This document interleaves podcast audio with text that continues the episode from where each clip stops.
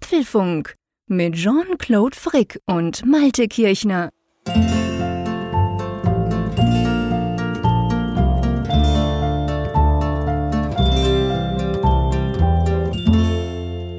Ich will mal ganz diplomatisch und neutral in diesen Apfelfunk 231 starten, den wir am Mittwoch, 8. Juli 2020 aufgenommen haben. Ich sag einfach mal, das ist ein Apfelfunk von Gewässer zu Gewässer. Hallo nach Holland. hallo Malte, hallo, hallo an die Nordsee. Was ist diese neue Zurückhaltung? Was ist passiert bei dir? Ich will einfach nur vermeiden, dass wir wieder ins Streiten kommen über echte und unechte Sachen und äh, dachte mir, wer das hören möchte, der kann ja auch die letztjährige Ferienfolge nochmal nachhören.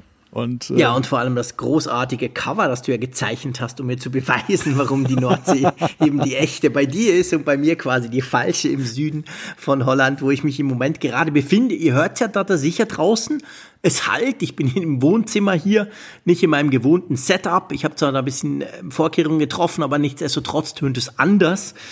Aber ja, Hauptsache Ferien, oder? Hauptsache Ferien. Ich hoffe, du genießt deine Zeit da am Wasser. Boah. Absolut. Nein, wirklich. Also ich, ich absolut. Ich habe ja, ist sehr lustig, ich habe einige Anfragen bekommen, auf, auf, vor allem auf Twitter. Ich habe ja mal ein Bild gepostet. Ich bin am Montag hier hochgefahren äh, nach, nach Flissingen. Und dann am Dienstag habe ich mal ein Bildchen gemacht. Und dann gab es einige, wirklich lustigerweise ein paar gleich, die haben mich dann darauf angesprochen, so nach dem Motto, ja, aber sag mal, ein Schweizer, warum fährt denn der in den Norden? Im Süden ist doch viel schöner und vor allem der Süden ist doch viel näher. Was ist denn mit dir los? Und dann ist mir bewusst geworden, dass, also das wird uns auch bewusst, wenn wir jeweils fahren, dass wir uns eher antizyklisch bewegen Anfang Juli, wenn die Schulferien sind in der Schweiz. Ähm, ich glaube schon, die meisten fahren in Süden von uns und nicht so viele in den Norden. Wobei, ich bin ja mal ein bisschen unentschlossen, ist das mehr Norden oder ist das mehr Westen auch von euch aus gesehen? Also es ist zuerst mal ganz, ganz, ganz viel Norden, das muss man schon sagen. Von diesen 800 Kilometern sind es wahrscheinlich 600, sind einfach rein gen Norden. Aber westlich, pff, da müsste ich jetzt gucken, ich muss ja. mal kurz überlegen. Ja, es ist schon ein bisschen westlicher natürlich. Weil ihr, ihr seid ja, also wer jetzt Flissingen nicht kennt, ich muss ja gestehen, mhm. bevor ich dich kennengelernt habe, war ich jetzt auch nicht so im Bilde, wo das liegt das liegt ja schon sehr hart an der belgischen Grenze. Das ist ja schon ja, wirklich klar. so der westlichste Zipfel von, von Niederlanden, wo du dich Genau, aufhältst. das ist wirklich der aller, aller westlichste Zipfel von Niederlanden. Gegenüber ist quasi Belgien. Und von hier zum Beispiel ist es auch gar nicht so weit an die Kanalküste nach Frankreich. Also du machst so einen ganz kleinen Umweg rüber, rüber, weil du halt hier jetzt direkt, wo ich bin, kannst du nicht übers Wasser fliegen mit dem Auto. Aber dann äh, fährst du eigentlich Belgien und dann bist du relativ schnell in Frankreich, wenn du da der Küste folgen würdest, einfach auf der anderen Seite der Bucht sozusagen. Da hast du recht, es ist schon sehr westlich, das ist so. Also der, das ist der westlichste Zipfel von Holland oder eben Südholland, wie der, der, Süd, sagen, der südwestlichste, ja. Ich, ich, genau, ich gucke gerade auch nochmal auf die Karte. Genau. Ich, ich war genau. nämlich damals, als du irgendwann mal gesagt hast, ich fahre an die Nordsee, und äh, ich, wie gesagt, ich wusste noch nicht so recht, wo du überhaupt da steckst. Da war mhm. ich regelrecht euphorisiert, weil ich dachte, ach, da fährst du mal eben rum. Holland ist ja um die Ecke. Von, das dachte ich von auch. uns aus gesehen ist es ja zum Beispiel nach Groningen nur eine Stunde jetzt hier da eben rübergefahren. Aber Holland ist lang. Ja, ja. Ja, es ist ja wirklich am völlig anderen Ende, ne? Es ist, ja. wo, du, wo du dich das aufhältst. Genau der Punkt. Und das wären von hier aus wären das äh, ja über oder um die fünf Stunden Autofahrt. Genau. Weil ich muss, genau. ich, müsste, also ich müsste mich ja, ja, in Holland ja auch zügeln. Ich kann ja auch nicht so fahren wie hier, sonst wären es ja nur zwei Stunden. Hey, 100. 100 haben die jetzt. Das wäre überhaupt nichts für dich, mein Lieber. Die haben seit 1. April, glaube ich, haben die ja wegen Umweltschutz und so, hm. haben die ja am Tag quasi auf den Autobahnen 100 und zwar witzigerweise von, ich glaube, von morgens 6 bis abends 7 oder so, darfst du nur 100 fahren und dann ist wieder 120, wie es vorher war. Also, die haben überall neue Schilder aufgestellt hier. Das stört mich als Schweizer nicht. Der Unterschied ist nicht so groß, aber du, der, der immer mit 260 durch die Sachen bretterst, für dich wäre das ja schrecklich. Standgas. Du wirst ja die Tür aufmachen und rausfallen, weil du denkst, du seist stehen geblieben. Standgas. Standgas, genau. Das wäre definitiv nichts so, für dich. So wie Spielstraße fahren. genau. Aber ja, nee, also es ist natürlich, es ist, es ist relativ entspannend. Ja. Ähm, wobei ich muss sagen, wenn ich, also aus der Schweiz, wir fahren natürlich zuerst, also Basel, dann durch Frankreich, dann Straßburg, dann durch Luxemburg. Ich meine, das ist ja nur kurz. Und dann fahren wir relativ sehr lang durch Belgien und dann halt am Schluss noch so kurz quasi. Also Antwerpen ist ja in Belgien, der große Hafen. Und von da sind es eigentlich nur noch 70 Kilometer nach Flissingen. Also der, der ich, ich fahre nur relativ kurz durch Holland, so wie ich aus der Schweiz komme. Bei dir wäre es natürlich anders, wenn du von Deutschland aus kommen würdest. Mhm. aber ja, es ist tatsächlich so. Wir haben ja auch schon eine Zuschrift bekommen, die gefragt hat, hey, jetzt endlich beide Nordsee, okay, das große Treffen, jetzt trefft ihr euch. Aber eben, es ist trotzdem eine ganze Ecke rum. Also von dem her gesehen, ähm, wir sind jetzt zwar am gleichen Gewässer, mehr oder weniger, aber wir sind eben doch noch trotzdem recht weit auseinander. Aber ich glaube, das Wetter ist ähnlich, oder? Also heute zum Beispiel am Mittwoch regnet bei uns. Ja, die Wetterströmung ist ja in der Regel so, dass ja das, was hier ankommt, ja auch aus der Richtung kommt, wo du dich jetzt aufhältst. Es genau. ist ja sehr viel Westströmung, also aus Westen kommt das Wetter. Genau. Und äh, so war es dann auch in den letzten Tagen. Ich habe die großen Regenbänder ja. immer gesehen, wie sie dann von Großbritannien dann über, ja, genau. über die See dann auf die Niederlande trafen und dann kommen sie irgendwann hier an. Manchmal verlaufen genau. sie aber auch nördlicher, dann habt ihr so ein bisschen da anderes Wetter. Aber mhm. es ist, sag ich mal, schon deutlich ähnlicher, was du da vorfindest, als jetzt, wenn du zum Beispiel jetzt in der Schweiz bist. Da ist es ja völlig ja. anders. Ja, absolut. Das Meistens ist, zumindest. Ist nicht, ist nicht vergleichbar. Also es ist, was mich halt fasziniert, und das fasziniert mich natürlich immer am Meer, ist halt diese, wie soll ich sagen, diese, diese Geschwindigkeit, weißt du? Am Morgen super grau, es regnet, hat ziemlich viel Wind. Am Mittag kommt mal kurz die Sonne raus, am Nachmittag ist es ganz kurz relativ warm, dann zack, am Abend regnet es wieder. Also ich, ich sage immer, du hast eigentlich jedes Wetter einmal am Tag. Und das ist halt bei uns anders. Wir haben viel mehr so Staulagen, weißt du, wo es dann gut und gerne auch mal halt drei Tage regnet, weil irgendwie je nach Windströmung das Ganze an den Alpen anhängt und so. Also das ist schon, das ist schon ganz anders hier. Und ich meine, du hast mhm. vorhin England besprochen, beziehungsweise du hast gesagt, eben das Wetter, je nachdem von wo es kommt. Wenn ich ja jetzt rein westlich stechen würde mit einem Boot, dann würde ich ja auch mehr oder weniger, also nicht schnell, aber ich würde dann in England quasi raushüpfen. Mhm. Also von dem her gesehen, ich bin ja eigentlich sozusagen fast am Ärmelkanal hier.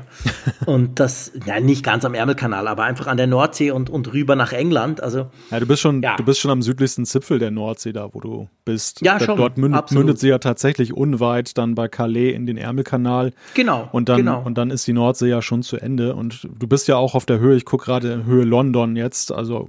Genau. Dann auch von der. Also rein westlich rüberstechen, dann käme ich blöd gesagt bei in London raus. Ja.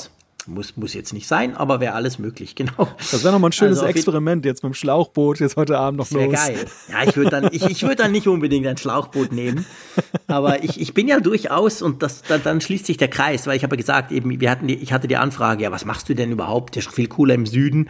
Da wollte ich vielleicht noch darauf antworten. Ich bin ja die ersten 30 Lebensjahre mehrmals pro Jahr, manchmal fünf, sechs, sieben Mal pro Jahr bin ich in der Camargue gewesen, also in Südfrankreich, weil meine Eltern hatten da eine Wohnung direkt am Meer.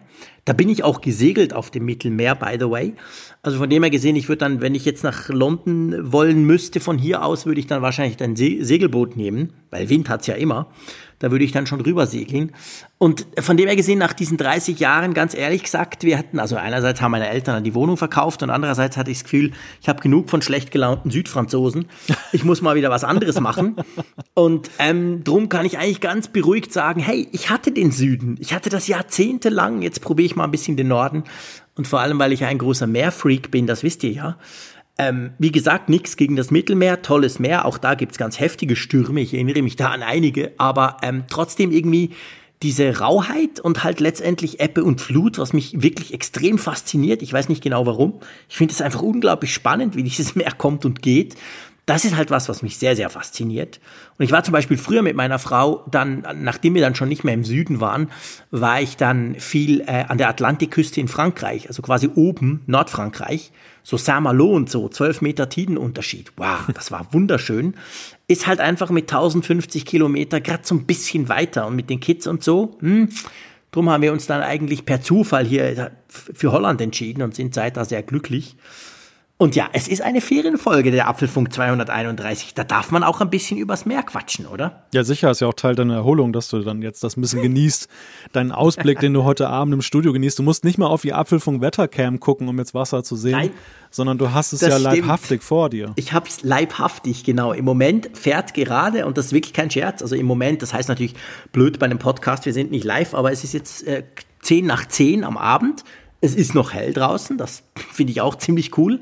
Ähm, da haben wir auch schon drüber gesprochen, dass es länger hell ist bei dir und, und jetzt im Moment bei mir als in der Schweiz. Aber im Moment fährt gerade ein großes MSC-Containerschiff draußen vorbei, weil das ist ja, habe ich auch schon gesagt, das ist ja quasi die Mündung Richtung Antwerpen. Also diese großen Schiffe fahren ja dann alle nach Antwerpen, das ist dieser große belgische Hafen, der drittgrößte Hafen von Europa, also schon ein großes Ding.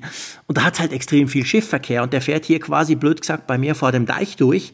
Und das ist natürlich auch cool, auch für die Kids, weißt du? Mhm. Die setzen sich dann hin und hier ein Schiff und da ein Schiff. Und es gibt ja Apps, wo du dann genau gucken kannst, wo die hinkommen, wo die hinwollen, wie groß die sind, noch mit Bildchen und allem. Also da ist für die Unterhaltung, ganz ehrlich gesagt, der männlichen Belegschaft hier im Hause Frick ist eigentlich immer gesorgt. ja, das glaube ich. Das glaube ich. Das ist auch ein Spektakel, sich das anzugucken. Es ist ein Spektakel. Was mir aufgefallen ist, ich weiß nicht, ob das einer unserer schlauen Hörerinnen und Hörer weiß. Ich hatte so erwartet irgendwie, ich meine, es ist ja doch Corona und wir wissen wirtschaftlich und so, das ist ja noch längst nicht ausgestanden. Also generell ja leider nicht. Aber ähm, ich hätte erwartet, ich bin erst seit zwei Tagen da, muss man sagen, aber ich hätte erwartet, dass vielleicht ein bisschen weniger Schiffverkehr ist, weil man hat ja viel geredet über China und Fabriken geschlossen und und und. Also ehrlich gesagt, in den drei Tagen, wo ich jetzt hier bin, ist Mittwochabend, Montag bin ich hingefahren, es sind genauso viele Schiffe, die da kommen jeden Tag und gehen wie letztes Jahr. Also hm. ich merke jetzt im Moment nichts. Also ich weiß nicht, ob sich der Schiffsverkehr schon, weil das ist ja, sehr viel ist ja Asien. Also viele von diesen ja. Schiffen, das sieht man dann auch, die kommen aus Shanghai, die kommen aus den ganz großen chinesischen Häfen mit ihren Zehntausenden von Containern an Bord. Also ich merke da keinen Unterschied. Ja, es ist aber wohl schon so, dass es da Unterschiede gibt. Die, okay. die siehst du aber weniger an den großen, weil die sind ja auch mhm. dann so auf ihren Routen fest programmiert. Die, die haben ja, ja so genau. einen Fahrplan. Die fahren ja in der Regel ja auch nicht nur A und B an, sondern die haben ja so eine richtige das Wegstrecke, dass sie dann, ja, genau. also zum Beispiel die, die ähm, großen Containerschiffe, die hier in Wilhelmshaven anlanden, das ist jetzt nicht der einzige europäische Hafen, sondern nee, das ist in der Regel einer von dreien oder vieren, die dann da angefahren ja, werden. Das sieht man übrigens auch. Das ist ganz lustig. Also wenn du so ein großes Schiff, zum Beispiel so ein 400 Meter langes, ist. Von denen, die fallen ja in, dahingehend auf, dass von denen kommen jetzt nicht zehn am Tag. Und wenn du dann dieses Schiff verfolgst, dann merkst du, das fährt jetzt nach Antwerpen. Das dauert von Flissingen aus noch ungefähr drei, vier Stunden. Und dann, je nachdem, am nächsten Tag kommt das wieder. Und das hat vielleicht ein paar Container weniger, das fällt gar nicht unbedingt auf, aber das fährt dann halt weiter zum Beispiel nach Rotterdam. Also ich habe schon Schiffe gesehen, die kamen irgendwo aus Asien, landen hier in Antwerpen, fahren da mal außen um die Insel rum nach Rotterdam, was ja witzig ist, das sind ja mit dem Auto nur ungefähr 120 Kilometer. Und dann laden sie dort wieder ab und dann geht's weiter irgendwo sonst noch hin. Das ist mir auch aufgefallen, genau. Also die werden nicht komplett leer geladen da. Nee, nee, genau, das ist so etappenweise. Und teilweise fahren sie dann noch Leercontainer durch die Gegend und, äh, mhm. und äh, löschen die dann dort, damit die dann wieder befüllt werden können und so. Aber was ich so höre und lese, ist aber, dass gerade so im, im, im, mittelgroßen Verkehr, also die kleineren mhm. Schiffe, diese Fiederschiffe auch, die dann da ja. zwischen den Häfen fahren, dass da einige, und da liegt auch jetzt hier aktuell eines bei uns im Hafen, das äh, jetzt ausrangiert wurde für die Corona-Zeit, äh, dass ah, da echt? die Auftragslage okay. dann so ein bisschen mau ist. Aber im Großen und Ganzen, glaube okay. ich, ist es tatsächlich, wie du beobachtet hast, auch nicht so wahnsinnig drastisch. Also mhm. ich, ich denke einfach auch, dass ja auch sich da vieles angestaut hat in Asien, was jetzt ja trotzdem noch transportiert werden muss. Das kann natürlich gut sein. Ich meine, wir dürfen nicht vergessen, wahrscheinlich hätte es im März, April anders ausgesehen, wo ja wirklich in, in, in Asien quasi die Fabriken geschlossen waren. Die Schiffe brauchen ja ein paar Wochen, bis sie bei uns sind. Also ich, ich glaube, genau wie du sagst, der Punkt hat sich jetzt wahrscheinlich wieder so ein bisschen normalisiert und die Fabriken dort sind ja länger wieder im Gange, als sie bei uns zum Teil wieder offen sind und das dann zusammen mit der Zeit, die die Schiffe brauchen, macht wahrscheinlich genau den Effekt, dass es mir jetzt so vorkommt, wie wenn man keinen Unterschied merkt. Genau. Ja. Tja, du, also auf jeden Fall, Ferien sind immer eine gute Sache, egal wo. Hauptsache, man kann sich ein bisschen erholen, ein bisschen runterfahren. Ich glaube, das ist der wichtige Punkt und das kann jeder machen, wie er das will. Aber es ist ja nicht so, das ist ja nicht das erste Mal, dass wir von Nordsee zur Nordsee oder von Gewässer zu Gewässer, wie du es so schön gesagt hast, podcasten. Da haben wir inzwischen eine gewisse Übung drin. Wir haben ja ganz am Anfang, als ich da jemand an die Nordsee fuhr, haben wir unsere Ferienfolgen noch vorproduziert. Ich erinnere an, zum Beispiel an die ähm, Salzwasser-Pool-Folge, oh ja. die mich heute noch begleitet, Legendär. ab und zu immer wieder. Legendär, genau. Und ähm, aber dann haben wir irgendwann gemerkt, hey, okay, der Frick hat natürlich auch Internet in seiner schicken Wohnung in Holland, das müsste eigentlich auch funktionieren. Darum machen wir das jetzt schon ein paar Jahre. Aber nichtsdestotrotz, diese Apfelfunk-Sendung ist insofern speziell, dass nach 231 Sendungen es ist das erste Mal, dass ich einen Apfelfunk von meiner Seite, es braucht ja immer zwei, aber von meiner Seite quasi mit einem Windows-Rechner produziere. Ja, ich bin bestürzt. Bitte Horrormusik einspielen. Ja, ich bin sehr bestürzt. Als ich das gelesen habe, dachte ich, was, was geht da denn gerade schief? Genau. Es gibt jetzt den Winfunk und nicht den Apfelfunk. Nein, Quatsch, natürlich nicht. Aber es war tatsächlich so, dass ich, ähm, ich habe ja einen Mac, ein MacBook Pro ohne Touchbar 2017, das ist mein Geschäftsrechner. Und dann habe ich ja selber noch einen mit Touchbar 2016er Modell, aber das ist seit Monaten nicht mehr angetouched worden. Ich glaube, da liegt noch eine Beta von macOS Catalina drauf. Weil normalerweise, wenn ich unterwegs bin, habe ich entweder das, das, das Notebook vom Büro oder ja immer öfter auch das iPad Pro. Und zu Hause arbeite ich ja an meinem tollen iMac mit ganz viel Bildschirm. Und jetzt war es so, wie es so ist, am Sonntag natürlich habe ich mein Zeug gepackt und dann hat dieser Rechner, dieser Geschäftsrechner, ähm, der hatte einfach Probleme. Das WLAN hat nicht mehr richtig funktioniert. Der ist immer abgestürzt. Ich, keine Ahnung, vielleicht Hardware. Der hat schon mal so, der USB-C bzw. Thunderbolt-Port hat auch schon rumgezickt. Das ist schon länger so. Und dann dachte ich mir einfach, hey, ich habe jetzt keine Zeit. Ich muss gehen. Am Morgen um vier fahren wir los am Montag. Und dann hat mir zufälligerweise ein paar Tage vorher hat mir Huawei ein wunderschönes Notebook geschickt, ein MateBook X Pro, das der neuesten Generation, sieht genau gleich aus wie ein MacBook, Space Gray. Also wenn die blöden äh, Intel-Kleber nicht drauf wären, würde man meinen, es sei ein Mac. Wunderschönes Stück Hardware mit allem, was man sich nur vorstellen kann. Halbes Kilo leichter, 15 Stunden Akkulaufzeit etc. schießt mich tot, alles drin. Leider nur Windows drauf. Aber ich habe mir dann überlegt, okay, was machst du jetzt? Ich muss das Ding sowieso testen. Komm, ich nehme doch einfach das mit, ich knall da meine Tools drauf. Und ich meine, das soll ja auch ein bisschen zeigen, Malte, wir haben ja keine Berührungsängste. Du arbeitest ja auch mit Windows auf Arbeit immer wieder. Ja, klar. Ich teste ab und zu Notebooks oder so. Also, ich meine, wir kriegen ganz selten zwar, aber es gibt ja auch schon welche, die gesagt haben, ja, ihr Fanboys, ihr wisst ja gar nicht, was außerhalb eures Ökosystems überhaupt passiert. Und ich dachte, das ist ja ein schöner Beweis, wir können den Apfelfunk auch auf einem Windows-Rechner produzieren, funktioniert genau gleich gut. Wir kennen uns da ja auch ein bisschen aus, oder? Ja, und ich, ich finde auch, dass dieser Blick über den Tellerrand jetzt jenseits jeder Präferenz, die man jetzt vielleicht hat für das eine oder andere System, aber eben auch wichtig ist, weil man ja auch mal dann sehen kann, welche Kurve nimmt genau. jetzt zum Beispiel der PC-Markt oder bei Android. Wir beide sind ja auch äh, sehr zugeneigt, mal zu gucken, was passiert bei Android und wo kann genau. iOS lernen, wo ist iOS vielleicht besser. Das kann man ja wirklich nur beurteilen, wenn man eben sich auch intensiv damit auseinandersetzt und nicht einfach nur ja. so seinen Apple-Weg geht. Ja, das finde ich auch. Das ist ganz ein entscheidender Punkt. Und, und was mir wirklich bei diesem vielleicht ganz kurz, was mir auffällt, die Hardware ist wirklich, wirklich cool. Da ist Core i7, 10. Generation drin, 16 GB RAM, 1 Terabyte SSD, schieß mich tot.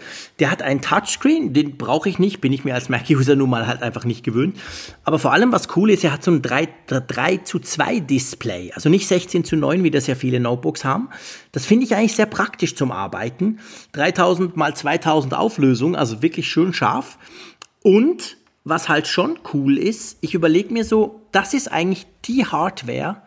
Sowas ähnliches möchte ich wieder von Apple und zwar denke ich da ans MacBook. Du erinnerst dich, du hast ja auch ein MacBook. Hm. Dieses schöne 12 Zoll große, super leichte mit langer Akkulaufzeit. Das Ding, was ich jetzt hier habe, dieses MateBook, ist wahrscheinlich ziemlich viel performanter noch, aber es hat einen sozusagen randlosen Display und hat wirklich eine ganz tolle Akkulaufzeit. Und ich denke, wenn Apple jetzt auf Apple Silicon geht, also ich muss wirklich sagen, sowas fehlt mir so im 1,1 Kilo Segment, weißt du? Leichter als das MacBook Air, kleiner, fast randloser Screen. Das ist eigentlich eine ganz, ganz tolle Maschine zum Arbeiten. Ich bin nach wie vor, muss ich sagen, ich finde Windows, das sieht für mich immer so wie Anfang Jahre 2000er aus, irgendwie. Ich kann es nicht genau erklären. Ich finde einfach, Mac OS ist deutlich logischer für mich. Es ist polierter irgendwo in der ganzen Art und Weise, wie man damit umgehen kann. Von Mac OS Big Sur wollen wir gar nicht reden. Ähm, also von dem her gesehen, ich bin kein großer Fan von Windows, aber ich kann problemlos damit arbeiten und muss auch anerkennen, es läuft alles drauf. Alles, was wir jetzt brauchen hier für diese Sendung, aber auch sonst, das funktioniert alles. Ich habe sowieso alles in der Cloud. Also da ist eigentlich keinerlei Problem damit zu arbeiten. Und das finde ich ganz interessant. Und ich dachte, ich, ich werfe das hier mal ein, dass das jetzt quasi ein, ein Apfelfunk auf Windows produzierter Sendung ist. Also wenn hier was schief läuft auf deiner Seite, wir können es genau, immer auf Windows ist der Windows-PC schuld. Ich bin auch völlig relaxed im Unterschied zu normal. Ich kann dann am Schluss einfach sagen, hey, scheiß Windows, wieder abgestürzt Blue oder was Screen. auch immer. Blue Screen, genau. Nee, da habe ich keine Angst, ein, ehrlich gesagt. Ein Blue Screen an der blauen See. Genau, ein Bluescreen an der blauen See, das wäre natürlich schon fast wieder passend. Aber ich rechne eigentlich nicht damit. Also von dem her gesehen, alles im grünen Bereich. Aber ganz interessant und es zeigt halt so ein bisschen, wer was macht. Also ja, es ist halt spannend, was da im Moment passiert. Bei Mac sowieso, aber natürlich auch Windows bleibt da nicht stehen. Da passiert auch sehr, sehr viel. Ähm, von dem her ist das ganz interessant. Aber, und übrigens, aber hm? ja, aber ja, vielleicht noch eine kleine Apple-Anmerkung zu dem Thema. Ich finde, ja. ich finde die Idee ganz oder den, den, ja, den Impuls eigentlich ganz interessant, den du gegeben hast. Denn die mhm. Frage ist ja tatsächlich jetzt mit Apple Silicon und den künftigen Notebooks. Apple hatte ja lange eine Vor Vorreiterrolle bei den, bei den Notebooks, dass sie jetzt designmäßig, ja. alle haben ja auch dann den Unibody dann nachgebaut und dieses Design, genau. also man kann ja wirklich so sehen, wie so eine trichterförmige Bewegung von Apple runter ist dann zu den anderen Herstellern. Absolut. Aber mittlerweile, wenn ich so durch Elektronikmärkte gehe, denke ich manchmal so, naja, irgendwie hat Apple auch so sein Alleinstellungsmerkmal im Punkto Design und Aufmachung ein Stück weit verloren weil einfach alle ja. sie schamlos nachmachen. Und deshalb ist eigentlich ja. dieser Apple Silicon, der ja mit Sicherheit auch mit einer neuen Designsprache der, der, der MacBooks einhergeht. Ich glaube nicht, dass sie das einfach im alten Design verkaufen werden. Das glaube ich auch. Das, das wird, glaube ich, dann wieder so ein neues Kapitel aufschlagen. Und das ja. wird die anderen Hersteller natürlich arg in Bedrängnis bringen, weil es ja jetzt noch schwerer sein wird, je nachdem, wie der Chip beschaffen ist, das dann mal eben nachzuahmen. Das könnte gut sein, absolut. Also ich meine, das Gerät hier, und das steht stellvertretend für viele andere, wenn du, wenn du diese blöden Intel und diesen Huawei-Sticker, Kleber abziehst, und wenn ich da, davon ein Foto mache, dann siehst du wirklich, wirklich nur, wenn du ganz, ganz genau hinschaust, dass das kein MacBook Pro ist. Weil das sieht wirklich, es, ist, es sieht genau so aus. Es ist genau die gleiche Farbe. Es ist Space Gray. Gefällt mir natürlich. Also das ist das, das Design, ich glaube, viel näher an einen Mac kannst du nicht kommen. Klar, zwei USB-C Thunderbolt-Anschlüsse und ein USB normal, das kennen wir bei Mac so nicht mehr. Aber sonst ist das Ding wirklich, sieht genau so aus. Und ich bin schon gespannt. Es sieht schon aus, keine Frage. Aber ich gebe dir recht, dieses Design kennen wir jetzt wirklich schon seit vielen Jahren. Ich bin natürlich schon gespannt, was Apple dann da macht. Und ich glaube auch, wir haben es ja schon diskutiert, man kann auch an dem Gerät, das ich jetzt da gerade habe, nachvollziehen, warum Apple eben den eigenen Weg gehen will. Ich meine, da ist ein Core i7 Quad-Core drin, also ein relativ performanter Prozessor, der, der hat schon Power. Aber nichtsdestotrotz, was mache ich denn jetzt? Ich habe den Browser auf mit 2, 4, 5, 6, 7, 8 Tasks, Adobe Audition und dann noch unsere lustige Studio Link Software.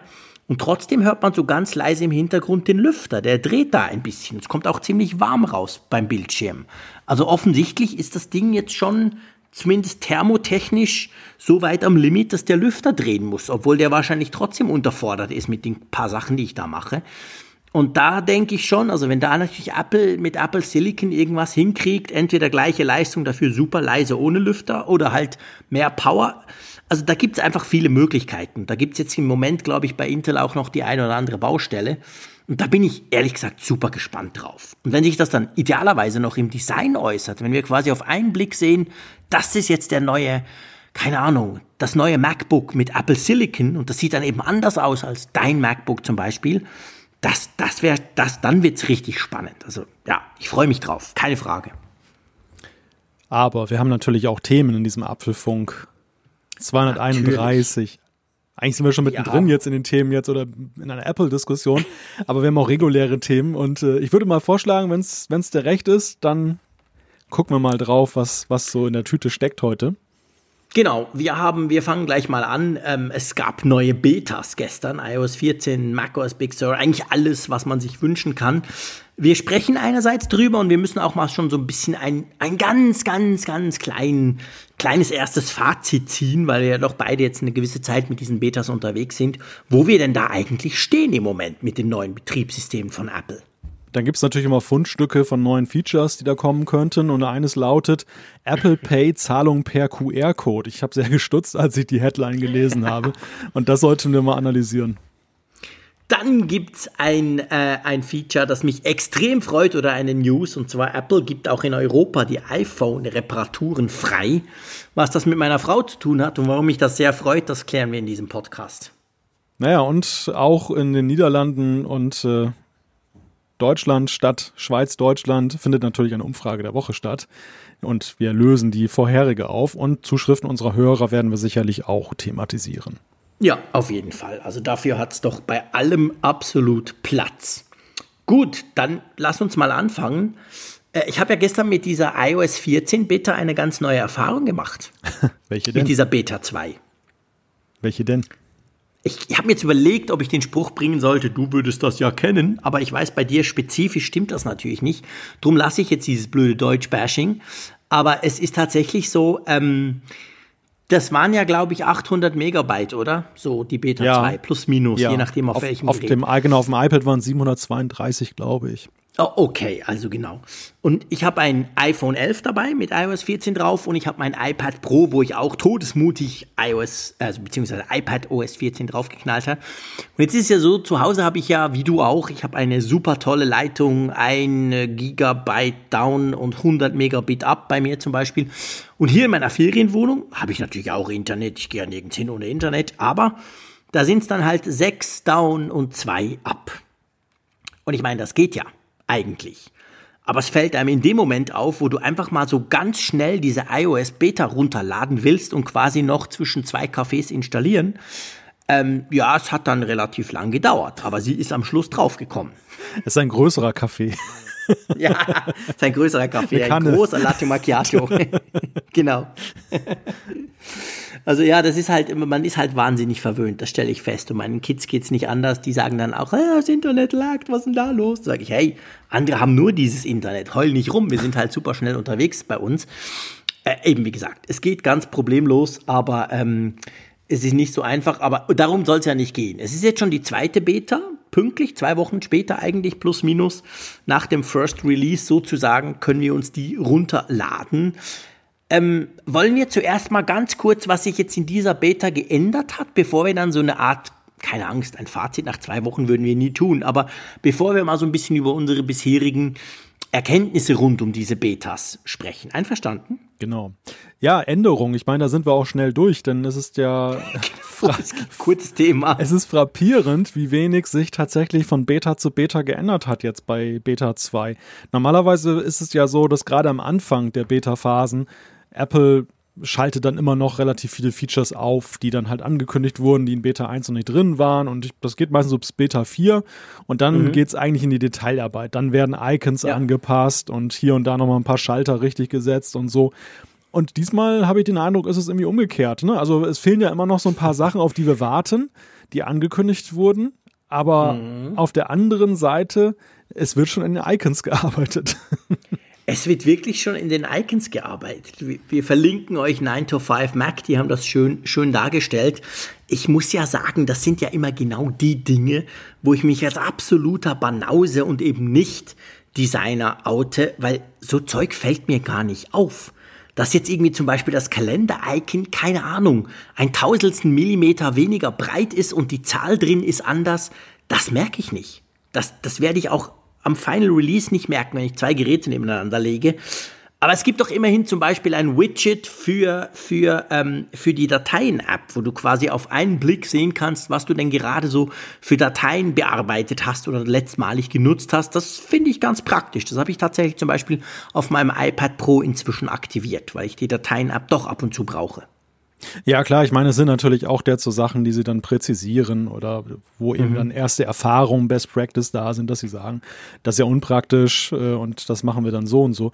Aber es ist äh, interessant, also die, die Beta 2 und vor allem hatte ich auch nicht den Eindruck, dass die Beta 1 jetzt zum Beispiel so viele Probleme hatte in puncto Performance oder Bugs, dass der Schwerpunkt in Beta 2 darauf liegen könnte, dass unter der Haube gearbeitet wird. Ich ging eigentlich davon aus, ich weiß nicht, wie deine Erfahrungen sind, aber zum Beispiel auf dem iPad hier, was ich nutze, dem iPad Pro, du, du, ich merke manchmal gar nicht, dass es eine Beta ist. Es läuft Ja. super stabil, keine Abstürze, nichts, alles klasse. Es ist ja sehr gefährlich, was wir jetzt sagen. muss Ja, wir dürfen, das, klar wir sagen. dürfen das eigentlich gar nicht sagen. Wir wollen ja niemanden anstiften zu Unfug, aber es ist tatsächlich so. Also mir fällt das einerseits auch auf dem iPad Pro auf, wo ich ja das eben auch drauf habe. Und dieses iPad Pro habe ich ja, obwohl ich weiß, ich mache das meist auf dem iPad jetzt mitgenommen in die Ferien, so nach dem Motto, oh, Produktivgerät und so. Und da, ich, ich gebe dir recht, man sieht, man merkt es gar nicht. Also ich habe da Tools drauf, ich habe da meine Apps drauf, ich habe letztens, so eine Mann wollte Sport gucken, wir haben Sport geguckt, das hat alles perfekt funktioniert, keinerlei Probleme, mir ist überhaupt nichts aufgefallen. Ich hatte ganz vergessen, dass da ja iOS B, die iOS 14 Beta drauf ist. Beim iPhone geht's mir ähnlich. Klar, ich muss sagen, ist nicht mein Produktivgerät, das heißt, ich brauche es natürlich nicht ganz so heavy wie mein normales iPhone, aber ich habe trotzdem das jetzt meistens noch dabei gehabt in der anderen Hosentasche und versucht darauf möglichst viel zu machen ja selbst, und das ist ja eigentlich recht strange, selbst Banking-Apps liefen.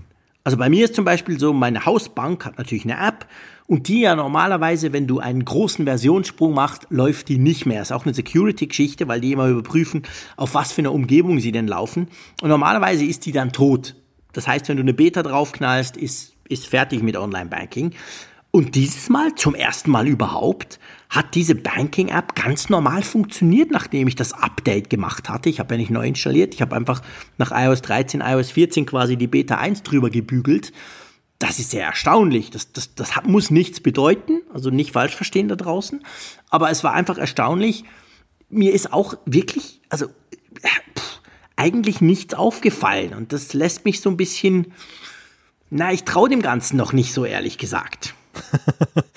es ist zu schön, um wahr zu sein, meinst du? Ja, weil du weißt ja, bei mir passiert dann irgendwann der, wo ich so denke, ja, aber weißt du eigentlich auf dem großen iPhone, das würde sich auch gut machen. Ja, klar. Das ist ja cool mit den ganzen Features und dann knall ich es wieder auf mein Produktivgerät. Ja. Und letztes Jahr war es ja, glaube ich, die Beta 3, die uns fertig gemacht hat, oder mich zumindest. Ich glaube, die ersten zwei, die waren noch einigermaßen okay schlechter so vom Gefühl her als jetzt. Also jetzt läuft es wirklich auch vor allem, was die Geschwindigkeit anbelangt hat, völlig problemlos, erstaunlich, erstaunlich. Aber dann, ich glaube, Beta 3, die hat dann bei mir damals alles gekillt und danach ging gar nichts mehr. Und dann kam eben die ganze Geschichte, JC sei kein Idiot. Ja, wo ich mich ja jetzt noch dran halte. Diese, diese ersten Betas sind manchmal süßes Gift, ne? Weil sie sind. Ich glaube auch. Sie sind, ja, ich glaube auch. Sie sind darauf angelegt, natürlich auch ein Showcase zu sein. Apple will ja gerade mit der ersten Beta glänzen, die dann alle ausprobieren, Entwickler und Medien schaffen ja gleichermaßen. Das wissen sie ja, dass sie die auch angucken. Und dann schalten sie ja meistens dann die kritischen Features so nach und nach auf, die dann dafür sorgen, dass im System etwas Konfusion entsteht und wo man dann härter dran arbeiten mhm. muss mitunter. Das ist zumindest mein Eindruck jetzt so, die, die Beta-Erfahrung ja. der letzten Jahre. Und äh, deshalb in der Tat, also da sind wir wieder bei dem Punkt, nicht nachmachen dieser, dieser Eindruck von Beta 1 und auch jetzt dann schon partiell Beta 2 ist gefährlich. Es kann nämlich jederzeit umkippen und in der Regel finde ich erst so, so im, im, Endstadium, dann, wenn die Betas kommen und wenn man dann sagt, es läuft stabil, dann kann man schon mal sagen, okay, haust du, haust du wirklich jetzt ohne Bedenken aufs Produktivgerät. Eine Ergänzung noch zur Banking-App. Da muss ich allerdings Apple in Schutz nehmen. Es ist ja häufig dann auch die Bank, die oder beziehungsweise der Entwickler der Banking-App, der dafür sorgt, dass es nicht funktioniert. Also so, so habe ich das zumindest ja, hier in natürlich. Deutschland erlebt. Die machen eine Versionskontrolle ja, und wenn sie feststellen, Moment mal, das genau. ist ein iOS, das eine Versionsnummer hat, größer als alle, die wir kennen, dann mhm. blockieren wir, weil das könnte ja jetzt genau. auch so ein Jailbreak-Einbruchsversuch sein. Nee, das sein. ist nicht Apple, ja, so wollte ich das auch verstanden wissen. Das, das hat mit Apple nichts zu tun, sondern das ist genau wie du sagst. Das ist eigentlich der Hersteller, der das checkt und wenn das nicht sein kann oder wenn da was nicht stimmt, dann blockiert das lieber zur Sicherheit. Das finde ich ja grundsätzlich auch okay. Ja, merkwürdig, dass sie das nicht machen. Also das ist ja, ja eben, geradezu das fand fahrlässig. Ich eben auch sehr komisch. Ja, das fand ich eben auch merkwürdig. Ich hatte dann keine Zeit, dem noch nachzugehen. Aber weißt du, das andere, was du gesagt hast, das mit den Features, die da dazukommen, das stimmt grundsätzlich. Andererseits, ich meine, bei iOS 14, was sind denn die großen Features? Dieser komplett neue Homescreen. Hm. Diese geile, tolle Möglichkeit, jetzt die Apps quasi zu verstecken, diese, diesen App Drawer, den neuen. Und ich meine, das ist ja alles schon da. Das ist ja nichts, was fehlt. Also ich bin schon trotzdem, muss ich sagen, erstaunt, wie gut das jetzt eigentlich läuft, obwohl diese, so diese Showcase-Features, die an der Keynote quasi breitgetreten wurde, die sind ja fast, nicht ganz, aber fast alle schon da, oder? Ja, das stimmt. Also die, die Headliner sind da. Es, genau. was, was fehlt ist, und da ist vor allem ein Feature, wird stark vermisst von vielen, was natürlich herbeigesehnt wurde, diese, diese Standard-Browser-Einstellung, dass du sagen kannst, ja. ich möchte jetzt den Chrome nutzen. Und das klingt jetzt nach so einem Detail im Sinne von, ja, als wenn man jetzt so ein, so ein App-Icon irgendwie umlegt. Aber da steckt wirklich die Tücke im Detail. Denn es ist mhm. wirklich so, dass das ja tief ins System auch immer bei iOS gegangen ist. Die Frage, dass der Safari-Browser halt das Mittel der Wahl ist, wenn es darum geht, eine Internetseite aufzurufen. Und der, der steckt ja auch über, über dieses WK WebView, also diese WebKit, steckt er auch in vielen Apps dann indirekt drin und so. Und diese Entflechtung, die Apple da ein Stück weit vornimmt, also in den Apps wird ja weiterhin das WK WebView laufen, aber trotzdem ist es so, dass der Standard-Browser-Aufruf, der kommt ja auch aus Apps teilweise. Und wenn mhm. Das alles umgeleitet werden muss, da ist zumindest ein Potenzial dafür da, dass, dass auch ja. mal was schief geht. Und das ist gar nicht so, so ähm, guter Punkt. So einfach, diese, wie man das diese, denkt. Das stimmt. Diese Einstellung fehlt und die ist wahrscheinlich tiefergehend, als man sich das vielleicht vorstellen kann. Da, da bin ich ganz bei dir. Das ist wahr. Ich meine, ich, ich dachte am Anfang, ja, ich bin einfach zu blöd und habe gesucht und gesucht und habe dann erst einige Zeit später gemerkt, nee, Moment, das ist einfach noch nicht drin in der Beta, was ja völlig normal ist während einer Beta-Phase. Aber das stimmt. Also das kann natürlich sein, wenn man das ändert und bei Mail ist es ja das gleiche. Du kannst ja, ich kann dann endlich Gmail als Standard-E-Mail-Client nehmen. Da freue ich mich jetzt schon drauf. Also von dem her gesehen, das hat dann schon einige Effekte, die unter Umständen zumindest anfänglich dann vielleicht für Probleme sorgen könnten. Das ist wahr. Und ich meine, da stellt sich ja dann gleich die nächste Frage bei der ganzen Beta-Geschichte. Wo bleibt denn die Public Beta? Ja. Apple hat doch was gesagt von im Juli. Weißt du noch? Mhm. Hm, ah, das wäre, jetzt sind wir bei Beta 2. Der, der Juli ist doch noch jung. ja, schon. Ja, aber du weißt, ich bin furchtbar ungeduldig. Also ich persönlich nicht. Ich habe ja, ich habe die Developer Beta drauf, aber ich weiß, dass natürlich viele darauf warten, die das gerne testen würden. Ähm, ich weiß nicht. Letztes Jahr war es glaube ich so, dass wir Beta 3 hatten und es war, glaube ich, Mitte Juli dann plus minus. Und das war zusammen dann mit Beta 3 kam dann diese Public Beta raus, wo wir uns ja gewundert hatten im Apfelfunk, weil die eben deutlich schlechter lief als die vorhergehenden Versionen. Mhm. Ähm, ich weiß nicht, also wahrscheinlich so in den nächsten ein, zwei Wochen müsste das Ding kommen, oder? Ich habe zwei Vermutungen, wie es laufen könnte. Die eine Vermutung mhm. ist, dass sie jetzt dann die Beta 2 rausgehauen haben, sich erstmal angucken, wie das Feedback ist Mhm. Also ob die Probleme bereitet oder nicht und dass sie dann nächste Woche dann die Public Beta basierend auf Beta Vielleicht. 2 starten. Die andere Variante ja. ist die, die, die, du beschrieben hast, jetzt auch, die ja auch im Vorjahr gewählt wurde, dass Bugs dann abgestellt werden für Beta 3 und dass man dann sagt, okay, Beta 3 hat jetzt einen Fortschritt, der es rechtfertigen lässt, das einem breiteren Publikum dann zugänglich zu machen. Mhm. Ja. Ja. Also ich denke, darauf wird es hinauslaufen. Wir werden in ein bis zwei Wochen werden wir wahrscheinlich die Public Beta sehen. Ja, das denke ich auch. Ja, definitiv. Ähm, wir haben jetzt nur von iOS und iPadOS gesprochen. Es gibt ja noch zwei andere große Betas. Ähm, macOS Big Sur. Hast du das mal ausprobiert? Hast du das bei dir irgendwo draufgeknallt? Ja, das habe ich äh, auf meinem lustigerweise MacBook laufen. Das habe ich umgestellt auf Big Sur. Läuft, und wie läuft Läuft auch super. Also ist wirklich gut. Ich habe keine Probleme damit. Da bin ich eigentlich fast noch mehr erstaunt, muss ich dir sagen. Ich habe es ja, schön, wenn man das sagen kann, ich habe es ja auf meinem zweit iMac drauf, auf meinem iMac 5K 2014, der ja gut ausgestattet ist, du hast ja auch den. Und ich muss sagen, äh, es läuft super. Und vor allem, es läuft extrem gut dafür, wenn man bedenkt, wie viel da ja doch zumindest optisch geändert wurde. Das sieht ja schon einigermaßen anders aus, sagen wir es mal so. Das sind ja nicht nur zwei, drei Icons, die da angepasst wurden. Und ich finde auch da muss ich sagen, also wir hatten ja den letzten Apfelfunk am Hörer zum Beispiel, das habe ich da drauf gestreamt, inklusive Treiber für das iPhone als Webcam zu nutzen etc. Also doch so ein bisschen mehr als nur Word, Word und Chrome. Ähm, läuft gut. Das Ding läuft eigentlich problemlos. Ich habe allerdings auch den Eindruck, dass Big Sur eine andere Entwicklung genommen hat, als jetzt zum Beispiel die regulären jährlichen Updates von macOS. Mhm.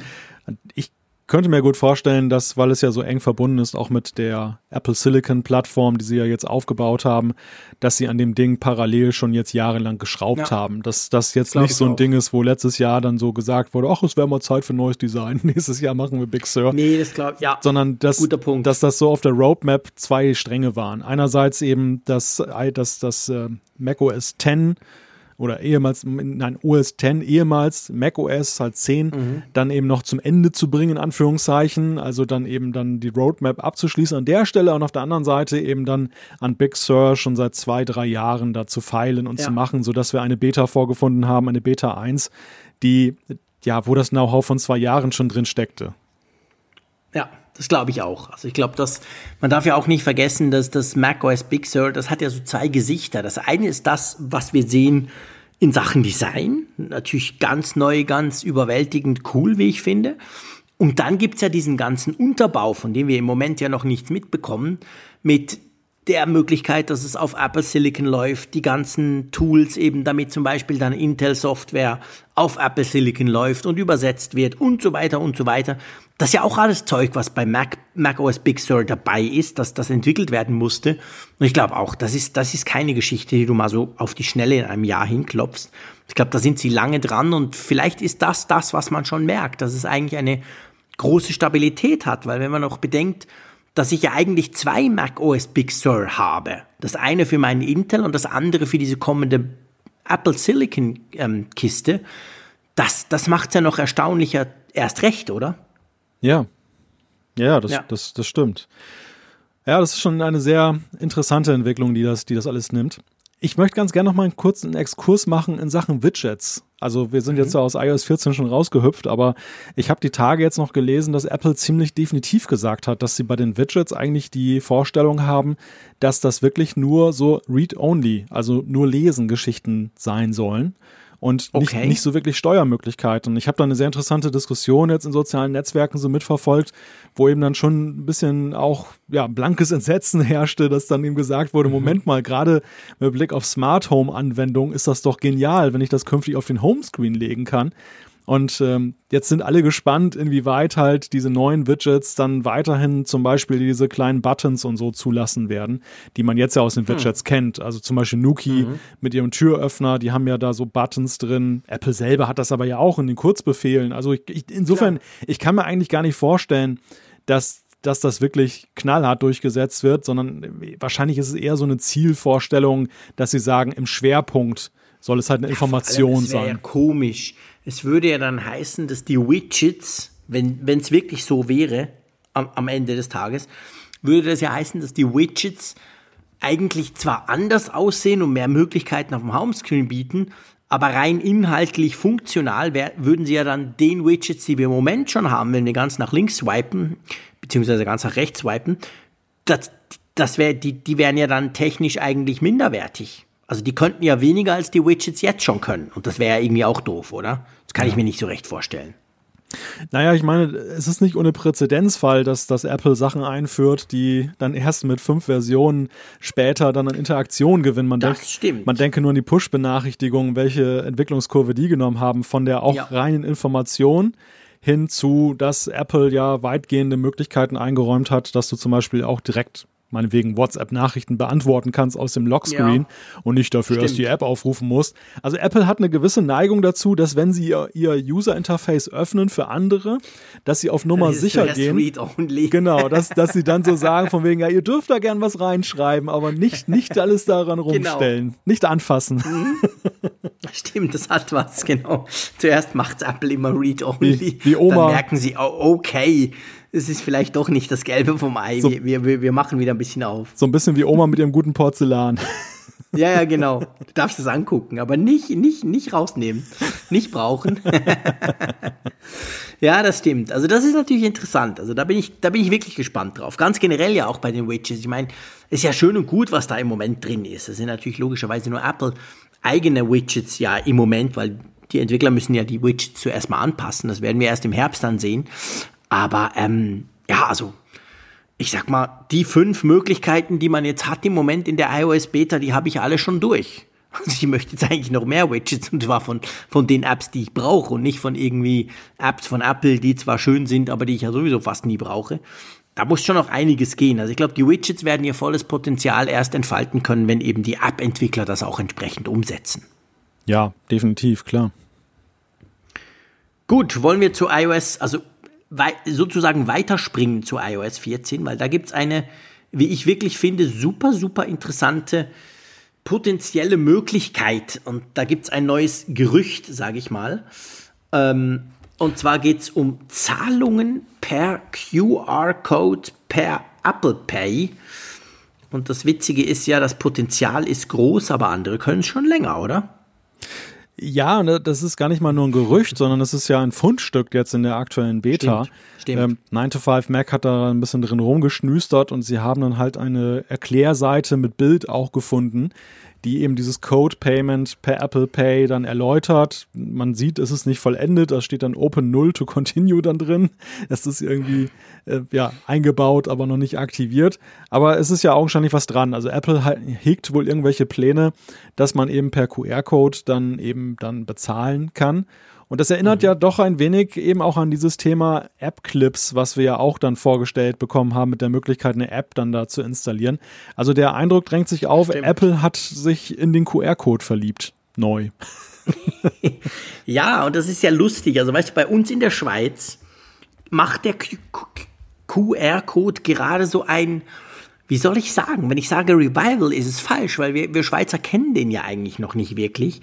Aber Twint, das ist ja so eine App, die so ein Apple Pay Konkurrenz, wenn du so willst. Das haben die Schweizer Banken selber gemacht, weil sie fanden, weil sie fanden, ja, es geht ja nicht, dass Apple sowas macht, wir können das viel besser. Klammer auf, es war jahrelang überhaupt nicht besser, Klammer zu. Aber ähm, auf jeden Fall, da, da kannst du eben zum Beispiel mit QR-Code zahlen. Und das haben jetzt ganz viele entdeckt, zum Beispiel auf dem Marktstand. Da muss sich der Bauer, ich sag's mal ein bisschen salopp, nur so einen QR-Code rausdrucken, hängt den hin und er muss kein Terminal haben, er braucht kein Internet, nix, sondern die können, die das wollen, da diese modernen, komischen Leute, die mit dem Smartphone zahlen wollen, können das dann per QR-Code. Und das hat ein ziemlich, hat im Moment boomt das ziemlich. Man sieht immer mehr so QR-Codes bei uns. Und ich muss immer schmunzeln, weil das Ding ist ja uralt. Das ist ja, keine Ahnung, also in Asien klebt ja an jeder Straßenlampe ein QR-Code. Da ist das ja absolut vollkommen normal. Man braucht es für fast alles. Und bei uns kommt das jetzt plötzlich in der Schweiz, spezifisch, weil die Leute gemerkt haben, ha, da gibt es so eine komische App und hey, da kann ich zahlen, indem ich so ein komisches Bildchen fotografiere. Also wäre natürlich witzig, wenn Apple Pay das integrieren würde. Vor allem ja nicht nur ein Weg. Also nicht nur ich zahle irgendjemandem Geld, sondern vielleicht könnte ich ja dir spezifisch damit auch Geld überweisen, dass du zum Beispiel im Wallet den QR-Code anzeigst von dir, oder? Ich glaube, solche Geschichten sind auch angedacht. Ja, ja, genau. Aber ich, ich also ich muss sagen, ich finde es eine ziemlich merkwürdige Kiste. Vielleicht noch zur Situation in Deutschland. Ähm, der QR-Code ist ja eigentlich faktisch tot. Das ist so ein Ding, das wurde immer wieder abgefeiert. So, es gab immer wieder Initiativen. Oh, QR-Code, tolle Technologie, da können wir was draus machen. Man wollte es dann für große Museen, Rundgänge nutzen, dass die Leute das einscannen können und können irgendwas entdecken. Man hat es dann im Shopping-Bereich, also im stationären Einzelhandel forciert. Da gab es dann so richtig so große Aktionen. Und immer ist es irgendwie dann in Vergessenheit geraten und hatte keine Resonanz. Die einzigen zwei Beispiele, wo er wirklich lebendig ist in Deutschland, fällt mir gerade so eines. Einerseits die Online-Tickets der Deutschen Bahn. Da, da hast du okay. ja, die kannst du dir selber ja ausdrucken und dann kann der Zugbegleiter das einscannen und mhm. das andere sind die, ja, die, die Briefmarken der Deutschen Post, die du selber ausdrucken kannst, die Internetmarke. Das sind auch so eine, ist auch so eine Art QR-Code. Und ähm, damit wird dann halt auch von denen verifiziert, dass du wirklich eine gültige Briefmarke ausgedruckt hast und so. Ja, ich glaube, weißt du, bei uns, also bei uns ist zum Beispiel so, jetzt ab 1. Juli gibt es die QR-Code-Rechnung. Also bei uns ist so, wir haben Einzahlungsschein, das kennst du auch das Wort, oder? Das habt ihr auch, oder? Ja, ja, Girocode nennt sich das hier, genau. Den, okay. Das auf Rechnung bei, drauf, ja. Genau, genau, wenn du Rechnung bezahlen willst quasi. Und bis jetzt war es bei uns so, das sind halt diese langen ESA-Nummern, nennen wir die unten, wo du quasi die Informationen drin hast, die du je nachdem mit deiner Banking-App dann scannen kannst. Oder für die, für die Alten, die halt noch zur Post gehen und das Ganze quasi bar zahlen. Und dann kriegen sie noch so, so, so, so, so, so, so einen Schein zurück. Keine Ahnung, habe ich seit tausend Jahren nicht mehr gemacht, aber es geht immer noch. Und jetzt stellt man das bei uns um auf QR-Code, dass du quasi halt alle Informationen hast. Bei uns ist es so, wenn du mit dem Online-Banking zahlst und du kriegst eine neue Rechnung von jemandem, wo du noch nie gezahlt hast, dann passiert es dir relativ häufig, dass du noch irgendwelche Informationen in deinem Online-Banking ergänzen musst. Irgendwie Straße, Adresse, was auch immer, weil das, weil das in diesem Code nicht richtig drin ist. Und das, das ändert man jetzt bei uns, ein jahrelanges Projekt. Und das ist jetzt alles in diesem QR-Code drin, dass du wirklich gar nichts mehr tun musst, Handy draufhalten, zack, zahlen, go. Und dadurch natürlich wird der QR-Code, sage ich jetzt mal, für die breite Masse der Leute sichtbar, weil ab, ab mhm. jetzt wirst du auf jeder, jeder Rechnung, die du kriegst, egal von wem, vom, vom Gaswerk, vom, vom Online, von Online-Bestellung, egal was, kriegst du jetzt halt diesen QR-Code hingesetzt. Und ich glaube schon, ich, ich habe bei uns so ein bisschen das Gefühl wegen QR-Code. Du hast natürlich recht, das wurde schon ein paar Mal rumgefeiert. Das Problem bei uns war immer, es war nie also es gab nie diese eine Killer-Anwendung, wo du dachtest, ja cool, deswegen muss ich's haben. Es war immer so ein, ein Zusatz, ein, ein, ja, man könnte noch per QR-Code zusätzlich Infos holen. Die kannst aber, die hast du meistens auch sonst gekriegt. Mhm. Plus, es war halt schon so, am Anfang zumindest bei uns, war es so, dass du dir immer noch irgendeine blöde App installieren musstest. Mhm. Und wir wissen ja, dass die meisten, nicht die Geeks wie wir oder die, die den Podcast wahrscheinlich hören, aber die meisten Leute installieren sich ja nicht gerne Apps. Es ist ja nicht so, dass die alle hunderte Apps drauf haben. Die haben ihre vier, fünf Apps, die sie immer brauchen und damit ist gut. Und bis dann die Kameras so weit waren, heute ist ja das iPhone auch. Du hältst den QR-Code und das iPhone merkt das und sagt selber, hey, willst du da mhm. hier klicken, Safari, whatever. Ich, ich habe manchmal das Gefühl bei uns, es war wie noch ein bisschen zu früh. Ja, ich glaube, das Problem ist eher, dass das Problem des QR-Codes ist, wenn der Aufwand, den du betreiben musst, um den QR-Code einzuscannen und genau. zu verwerten, mindestens größer genauso hoch, wenn ja. nicht sogar noch größer ist, als eben die klassische Eingabe dessen, was es dir genau. erleichtern genau. soll, der Benefit dann, gleich dann, null ist dann, quasi. dann ist es halt eher eine Technikspielerei und bringt nichts. Und äh, ja. also im Banking, weil du gerade diesen, diesen Bezahlcode genannt hast, der hier auch immer auf immer mehr Rechnungen auftaucht, das ist in der Tat auch noch so ein Beispiel da haben die Banken ja selber die Grundlage geschaffen, weil sie diese komplizierten IBAN-Nummern eingeführt haben. Und seitdem ist es ja. die reinste Qual, eine Überweisung zu ja, tätigen. Oh. Und es genau. ist natürlich dann sensationell, wenn du heute eine Rechnung kriegst und du, du scannst sie ein und dann hast du einerseits diese lästige IBAN-Nummer vom Hals, die ist auch Alles richtig drin, eingegeben genau. und du hast auch gleich den Betreff und meistens diese kryptischen Rechnungsnummern, die du da überweisen genau. sollst. Alles schon drin. Aber da sind wir eigentlich auch beim Punkt mit Apple und der Frage, warum macht Apple das? Also ich, ich finde ja, wenn ich jetzt an Apple Pay denke, und äh, ich will dir meinetwegen was zahlen jetzt per Apple Pay, mhm. dann wäre mir ja mehr gedient zum Beispiel mit Apple Pay Cash. Ne? Also, dass ich über iMessage ja, oder am besten noch so durch quasi Antippen deines iPhones mit meinem iPhone und dann ja, äh, genau. muss ich nur noch ein paar, ein paar Knöpfe drücken und dann hast du dir das Geld. Das, das wäre eigentlich der idealere Weg. Ja. Ich kann mir das hier eigentlich nur so als Brückentechnologie vorstellen, dass Apple halt mit Apple Pay in Bereiche vordringen will, wo eben kein Apple Equipment dann da ist. Also, ist genau der Punkt. was du vorhin sagtest mit dem Marktstand zum Beispiel, dass, genau. dass der dann halt nicht kein ein iPhone Terminal haben muss um das ja. dann zu empfangen. Die Frage, die ich mir nur stelle, ist, kann das gelingen? Weil Apple ja ein, auf der einen Seite einen ziemlich ja, auf sich selbst zentrierten, selbst, selbstzentriertes System pflegt, und das, ja, und das ja nun, das ja nun eine drastische Öffnung darstellen würde, ja, der Vorteile von, von Apple Pay. Das gleiche ist ja übrigens auch bei den App-Clips ja so ein Thema. Also, wir haben ja ein bisschen darüber geschmunzelt und gelästert über die Frage jetzt, wenn diese QR-Codes für die Apps mhm. künftig dann überall auftauchen.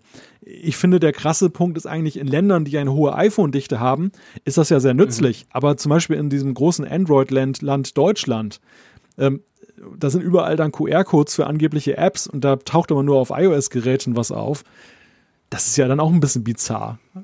Ja, ja, ja, das ist ein guter Punkt. Definitiv, da hast du natürlich recht. Also ich meine, bei App-Clips habe ich ja schon von Anfang an gesagt, schon in unserer WWDT-Folge, dass, dass mir das halt nach wie vor so nach diesem Silicon Valley Groove tönt. Da haben sowieso alle iPhones und sie cool und überhaupt. Und ich glaube nicht, dass das in der realen Welt bei uns draußen zum Beispiel funktioniert. Du hast jetzt ein super, super Ding gebracht, Android, genau, guter Punkt. Bei uns in der Schweiz mit fast 50-50 spielt das natürlich auch eine Rolle, aber nicht ganz so eine große wie vielleicht bei euch.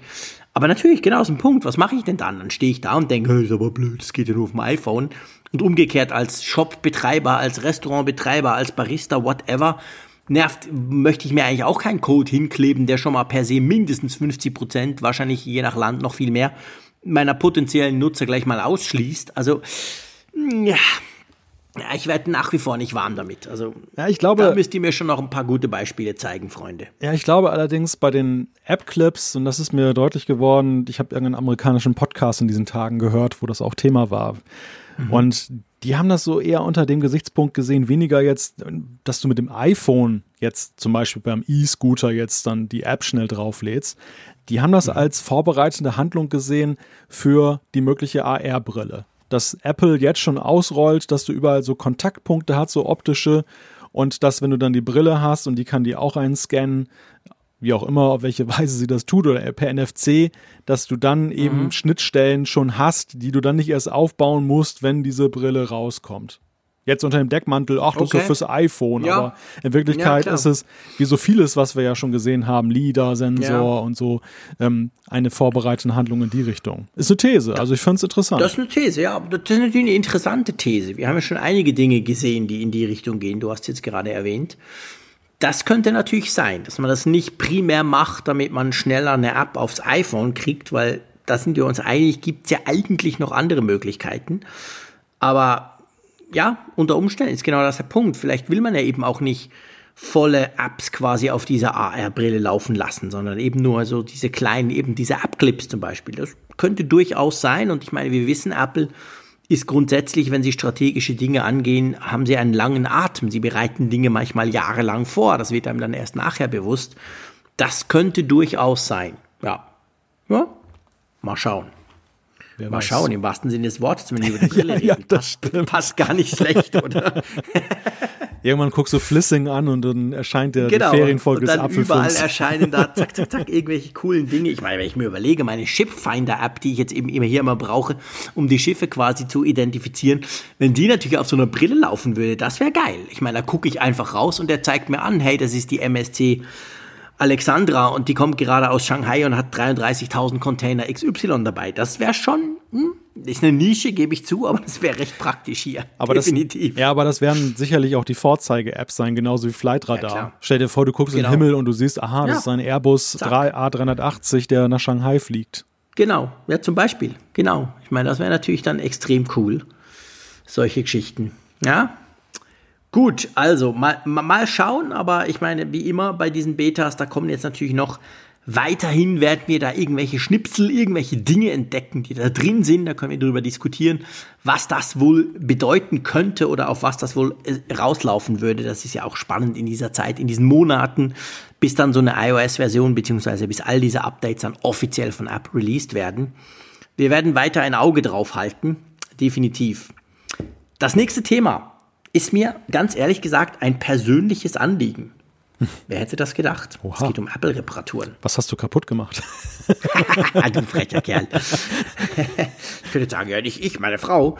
Nee, aber lass uns zuerst mal das Thema ganz generell eingrenzen. Da erzähle ich ein, ein, ein, praktisches Beispiel aus meinem näheren Umfeld. Ähm, es geht darum, dass Apple, vielleicht ganz einfach ausgedrückt, dass Apple es jetzt ermöglicht, dass eigentlich alle, wenn sie das wollen, Shops, die iPhones reparieren, offizielle Teile kriegen können von Apple.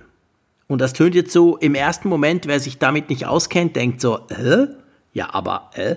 Ich war doch gerade beim Eye-Doktor, was hat denn der mir eingesetzt?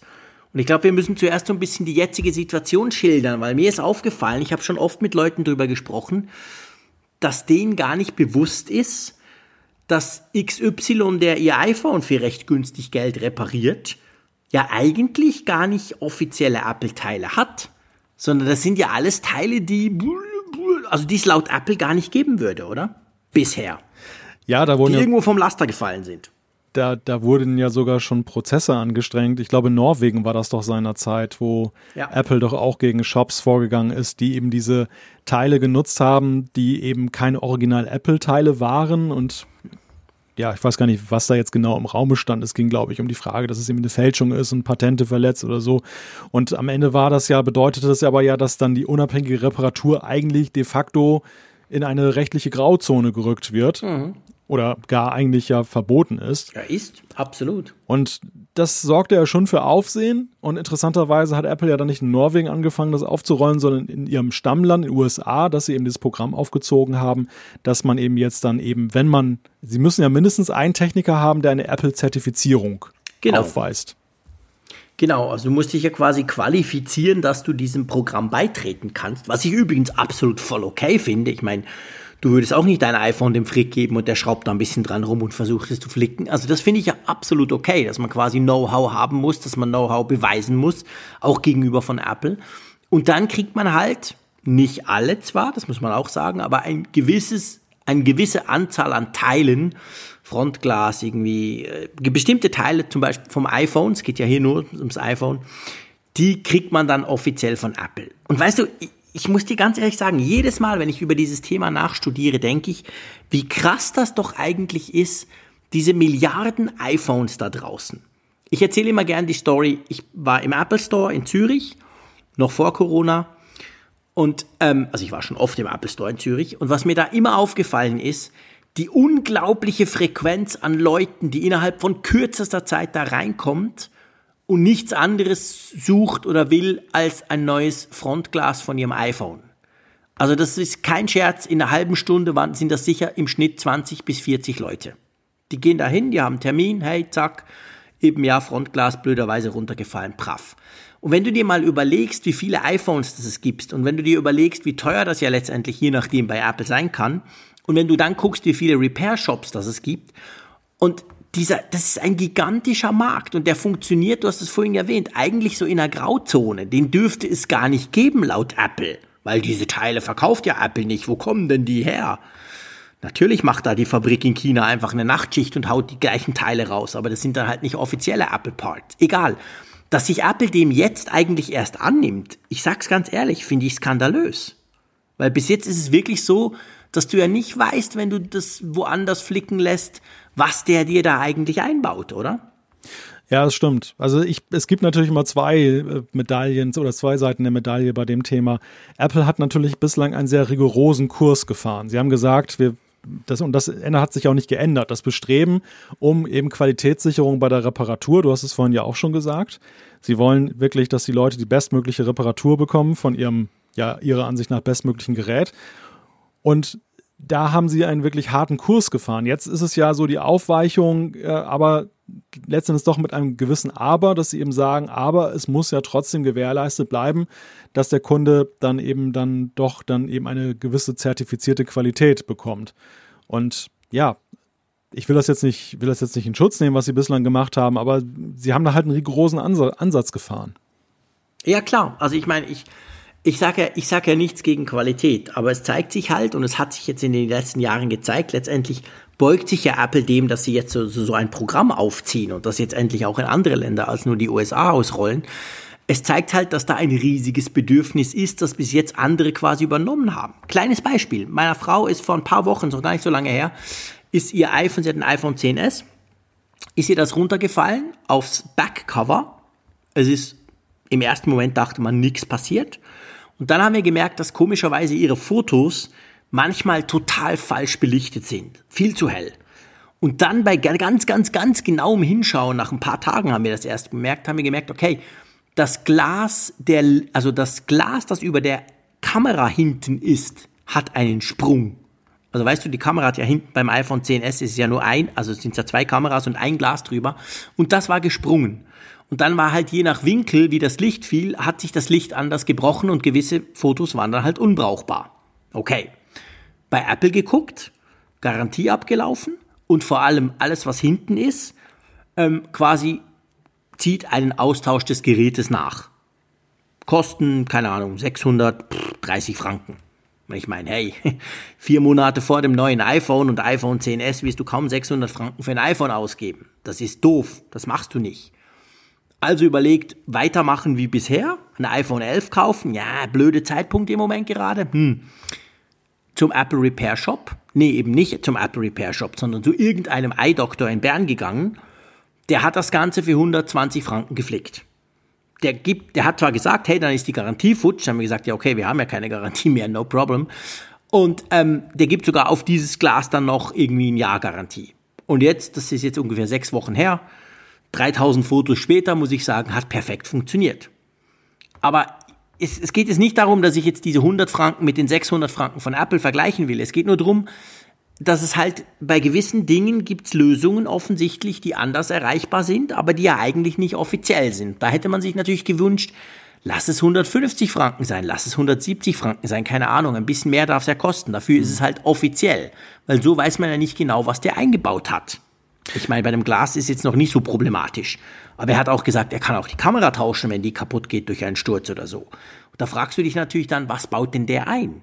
Ist immer so ein blödes Gefühl als Kunde, weißt du? Ja, klar. Ja, ja, es ist, es ist schon besser, wenn du weißt, okay, das, was der da macht, ist keine Grauzone, sondern genau. am Ende halt auch ein Stück weit durch Apple dann eben verifiziert, dass es das Richtige ist.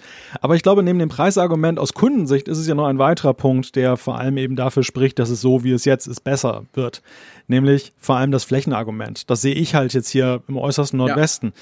Ich habe das ja schon ein paar Mal gesagt hier in der Sendung. Für mich sind die nächsten Apple Stores Hamburg und Hannover. Das ist in jedes Mal mindestens zwei oder zweieinhalb Stunden Anreise mhm. für einen Schaden, der womöglich dann irgendwo im besten Falle halt gering ist aber dann habe ich halt eine Bahnfahrkarte oder eben Benzinverbrauch, der fast so hoch ist wie der Schaden. Und das, ja, und das ist halt auch so ein Punkt. Also Apple hat das vielleicht auch so. Auch, Apple, Apple hat das vielleicht gesperrt, auch so in dem Bewusstsein, dass es in den USA ja eine viel höhere Dichte eben auch gibt von den Apple Stores. Das Netz dort ist ja viel dichter als zum Beispiel hier in Europa, ja, wo, wo es ja wirklich dann in Deutschland ja auf die, auf die Großstädte, die größeren Großstädte ja dann eben bislang reduziert bleibt. Und diese, diese Öffnung, die bringt den Service jetzt halt auch näher an den Kunden. Und das kann ja nur positiv sein, auch im Apples Interesse, dass eben denn, denn nicht jeder, so gut der Service von Apple ist, mit Einschicken. Aber ich kenne sehr viele Leute, die bei Einschicken erstmal abwinken und sagen, nee, keine Lust drauf. Und ja, ähm, auch Vor alleine überleg dir mal jetzt, die jetzt mein Beispiel von meiner Frau. Genau, jetzt überleg dir mal, nur das Glas ist kaputt. Der Rest läuft ja perfekt. Die braucht ihr iPhone 24-7. Die macht praktisch alles auf ihrem iPhone. Nur wegen der Kamera dann zwei oder drei Wochen aufs iPhone verzichten, ist doch überhaupt keine Option. Ja. Ja, genau. Ja. Genau. Ich meine, wenn es kaputt ist, kannst du sagen, okay, es ist kaputt, ich habe im Moment sowieso keins. Ich muss es flicken lassen. Da sieht es vielleicht ein bisschen anders aus. Wobei auch da willst du natürlich möglichst schnell einen Ersatz haben. Aber bei so, so verhältnismäßig kleinen Dingen, oder ich rede oft mit Leuten auch, wo ich sage, hey, was ist denn mit deinem Screen los? Mein Gott. Dann sagen die, ja, okay, es sieht schon blöd aus, dass es da oben gecrackt ist, aber hey, es funktioniert ja noch und vor allem, ich brauche es halt die ganze Zeit. Also ja, ich, ich, auf jeden Fall, ich finde es cool, dass Apple das jetzt so macht und ich hoffe natürlich, dass sich möglichst viele von diesen, ich sag ganz salopp, diesen Schraubern jetzt natürlich auch zertifizieren dann dafür und dann eben entsprechend mit Originalteilen auch werben können und das dann weitermachen können, nur eben mit, mit echten Teilen. Ich glaube, das wäre am Schluss für den Konsumenten wäre das definitiv ein Gewinn, oder? Ja, ich denke mal auch, dass der Konsument jetzt natürlich auch angesichts der neuen Möglichkeit eher einfordern wird, dass sein Vertragspartner, Handelspartner dann eben auch dann diese Zertifizierung hat. Also bislang ist es ja auch. eben nicht möglich gewesen. Da, da konnte man nur nach Bauchgefühl gehen. Sieht der Typ jetzt seriös aus und redet, genau. redet der qualifiziert oder klingt das, ist das alles surfen, absurd? Genau. Und jetzt hat man halt ja eben auch ein, ein Merkmal, ein Benchmark, wo man sagen kann, naja, du bist aber nicht dir zugelassen. Ich glaube, dir kann man ja. nicht trauen. Und das wird genau. schon, das wird die schon unter Druck setzen, dann eben auch dann vorzusorgen, dass sie dann wirklich diese Absolut. Reparaturen machen dürfen. Ja. ja. Wir verlinken euch in den Show Notes der Lorenz Keller, der Journalist aus der Schweiz vom Blick, hat noch was drüber geschrieben. Da hat er auch genau so einen, einen Ladenbetreiber eben interviewt und hat ihn gefragt, hey, würdest du das denn jetzt machen? Bringt dir das was und so? Finde ich ganz interessant. Wir, wir hauen das in die Show Notes. Einverstanden? Was hat er denn gesagt? Ja, er hat gesagt, er wird sich ganz genau anschauen, aber er könnte sich das sehr gut vorstellen, weil das natürlich mhm. letztendlich für ihn auch ein Qualitätsmerkmal sein kann. Genau. Also klar kann er jetzt nicht sagen, ja, mache ich auf jeden Fall. Ich meine, der weiß noch nichts über Kosten und so. Aber grundsätzlich ist das, hat der zumindest gesagt, und der hat ein paar Shops in der Schweiz, hat er gesagt, das tönt für ihn sehr interessant. Das ist, tönt für mich ja auch logisch, dass, er, dass das für die da durchaus eine Chance sein könnte. Ja, Mal schauen, genau. Ist das bei euch eigentlich auch so, dass zum Beispiel Mediamarkt oder Saturn auch so große Player in der Reparatur von iPhones sind? Also Mediamarkt gibt es noch, ich glaube, sind es noch drei oder vier in der Schweiz. Wir hatten ja auch mal ganz viele, aber die sind praktisch alle wieder zugegangen. Ach so, okay. Online sei Dank. wir, haben, wir haben nur noch relativ wenig Mediamarkt ähm, oder nicht mehr so viel wie früher, das ist ein Punkt. Die reparieren schon auch. Was bei uns aber eine größere Nummer ist, sind quasi die, die, die Telefonprovider selber. Mhm, okay. also zum Beispiel die Swisscom bei euch, die ja bei euch die, die, der Telekom entspricht, die hat ja in jeder Stadt und in jeder mittelgroßen Ortschaft hat ja die einen sogenannten Swisscom-Shop. Mhm. Und da kannst du natürlich dein iPhone auch bringen. Die sind auch zertifizierter Partner und, und, und flicken das oder tauschen es aus oder machen oder so. Also von dem her gesehen, das ist bei uns ein größerer Punkt, dass du halt dann direkt zum Provider gehst als dass du zum Beispiel in den Mediamarkt gehst, weil davon gibt es nicht mehr so viele. Ja, hier war das jahrelang so, dass diese kleinen Reparaturputzen, weißt du, so mhm. wirklich so ein Mann-Unternehmen, ja, genau. die dann so einen Mini-Job hatten, meistens in der etwas mhm. entlegenen Gasse der, der Einkaufsstraße, dass, dass ja. die halt immer das Mittel der Wahl waren, um dann günstig zu reparieren, wenn dir ja. beispielsweise das Display runtergefallen ist. Und dann kam irgendwann Mediamarkt auf und im ersten Moment habe ich so gedacht, was, Mediamarkt? Und das, das gilt zumindest hier in der Stadt mittlerweile so als das Mittel der Wahl, wenn du da was hast. Ah, echt? Weil bei den, bei den Telekom-Firmen, ich weiß nicht, wie es mittlerweile ist, aber das eine Mal, wo mir mal mein iPhone runtergefallen ist und das Display Schrott war, das war beim iPhone 3G, glaube ich. Ja, das, oder war das das Vierer? Auf jeden Fall so in dieser, in dieser okay, Zeitspanne. Schon eine Weile her. Und das, das bedeutete, die schickten das dann ein und das bedeutete tatsächlich irgendwie, die haben ewig gebraucht und haben mir da so einen mhm. alten Nokia-Knochen dann gegeben, so als Ersatzgerät. Okay. Das war sehr deprimierend ja. und danach ja. habe ich auch nie wieder was fallen gelassen. Gut gemacht, Malte. Der Schrecken, der sitzt mir bis also heute im Knochen. Uns, es ist ja noch, schon noch interessant, jetzt wo du drüber sprichst. Bei uns, also mir fällt auf, in Bern, aber auch in Zürich, gibt es, das kann ein reiner Zufall sein, nur auf Bern bezogen. Also ich will das gar nicht jetzt für die gesamte Schweiz behaupten, aber ich habe den Eindruck, es gibt sogar eher mehr von diesen, die sind jetzt nicht mehr so ganz die Einmannbude. Inzwischen sind sie ein bisschen größer, haben einen professionellen Internetauftritt, haben vor allem klasse Preislisten drin, wo du genau gucken kannst, dieses Gerät, dieses Teil ist kaputt gegangen, kostet so viel, zack, dauert so viel. Und was mir halt aufgefallen ist jetzt bei meiner Frau, aber ich habe ich auch schon von anderen gehört, die sind unglaublich schnell. Du kannst da wirklich vorbeigehen und sagen, wow, guck mal, mein Backcover. Und dann sagen die, okay, in einer Stunde holst du es wieder. Und dann ist das gemacht. Also die sind wirklich super, super zackig. Da gehst du quasi einmal ein Cappuccino trinken, kommst zurück und die, die, die Geschichte ist gebaut. Und ich habe das Gefühl, dass das bei uns eher jetzt noch angezogen hat, dass es mehr solche Shops gibt, als noch vor ein paar Jahren bei uns. Ja. Es kann jetzt sein, dass wir einfach verspätet sind. Weißt du, vorher gab es es gar nicht. Und jetzt kommen die erst und ihr seid quasi schon einen Schritt weiter. Oder eben weil halt Mediamarkt oder auch die, die großen Provider vielleicht nicht so, ein, nicht so ein gutes Angebot haben, viel gar nicht machen oder zu lange dauert. Ich weiß nicht genau, woran es liegen könnte. Kann auch regional bedingt sein. Kann auch sein, absolut. Also in Großstädten meine, könnte ich mir auch, auch ganz vorstellen. Wenige Apple Stores, weißt du, in der Schweiz. Wir haben ja. einen in Genf, wir haben einen in Zürich und einen in Basel. Ich meine, die Schweiz ist schon nicht groß, aber so viel ist es nicht. In Bern zum Beispiel gibt es keinen. Also es gibt schon noch einige Ecken, wo du eben keinen hast. Und von dem her gesehen ist es schon auch logisch, dass da irgendeine Form von Angebot halt seinen Platz finden muss. Hm. Ja. Aber interessant. Also ich finde das nach wie vor, wie gesagt, ich finde das ein sehr spannendes Thema, weil ich glaube, es, ja, ich meine, ich hatte bis jetzt auch wirklich, ich klopfe da auf Holz gerade, hatte ich unglaublich Glück. Mir ist noch nie, fast nie irgendein Gerät kaputt gegangen. Aber wir alle wissen, wie schnell einem das passieren kann. Und da spielt es eben, wenn es dumm läuft, auch keine Rolle, ob du eine Hülle hast oder nicht. Wenn es halt blöd fällt, ist es kaputt. Punkt. so einfach ist es. Und da muss man irgendwie halt eine Möglichkeit haben. Und ich, ich schätze es natürlich, wenn jetzt da, sagen wir mal, durch diesen, diese Geschichte von Apple vielleicht mehr Möglichkeiten auf uns warten. Das wäre mhm. positiv. Ja, absolut. Umfrage der Woche, mein Lieber. Also beziehungsweise Umfrage der letzten Woche, so muss man es ja ganz genau sagen. Jetzt muss ich mal gucken, mir fehlen ja ungefähr sechs Meter Bildschirm hier in diesem Setup. ähm, Musste man einen Beamer kaufen für den Urlaub, ja, dass du das an die Wand echt. werfen kannst. Ja, aber drei, oder? Ich habe ja normalerweise meinen 27 Zoll und ich habe den 34 Zoll daneben und jetzt habe ich hier dieses Matebook-Ding mit dem viel zu kleinen Bildschirm und ein iPad Pro noch daneben. Ja, das ist einfach, das sind Produktionsbedingungen, ich sag's dir, mein Lieber. Ja, ich, ich, leide, ich leide in diesem Jahr mehr mit dir als in den Vorjahren, weil ich das durch das letzte Jahr, wo ich in den Hotelzimmern immer mit einem kleinen MacBook-Display gearbeitet fast habe. Jede Woche oder alle zwei oh. Wochen hast du das so gemacht. Ja, also genau. also viel zu oft, muss ich sagen. Ja, ja definitiv. Ja, es ist nichts Schönes. Also es, natürlich geht's, auch da sind wir wieder bei einem Punkt, wo man sagen muss, ja, wir sind verwöhnt, natürlich. Aber ähm, ja, ich mag es schon, wenn ich einfach diese ganzen Sachen alle gleichzeitig im Blick habe. Aber jetzt habe ich auf jeden Fall habe ich es geschafft, auf meinem ähm, Matebook, wo gleichzeitig hinten die Aufnahme läuft, habe ich es jetzt quasi geschafft, noch die Umfrage der Woche zu öffnen, der letzten Woche. Darf ich die Frage stellen? Aber sicher. Wir haben, wir wollten von euch wissen letzte Woche, wie wichtig ist dir das Netzteil in der iPhone-Verpackung? Ihr erinnert euch, es ging darum, dass Apple ja vielleicht plant beim iPhone 12 gerade dieses Netzteil wegzulassen. Ja, und haben rund 2000 Leute mitgemacht. Was finden denn die übers Netzteil, mein Lieber? Ja, entgegen unserer Meinung oder mehr noch deiner Meinung. Einmal mehr, genau. ich bin mal wieder flach rausgekommen. Mehr, mehr als ein Drittel, 35,8 Prozent haben gesagt, ihnen ist das tatsächlich weiterhin wichtig.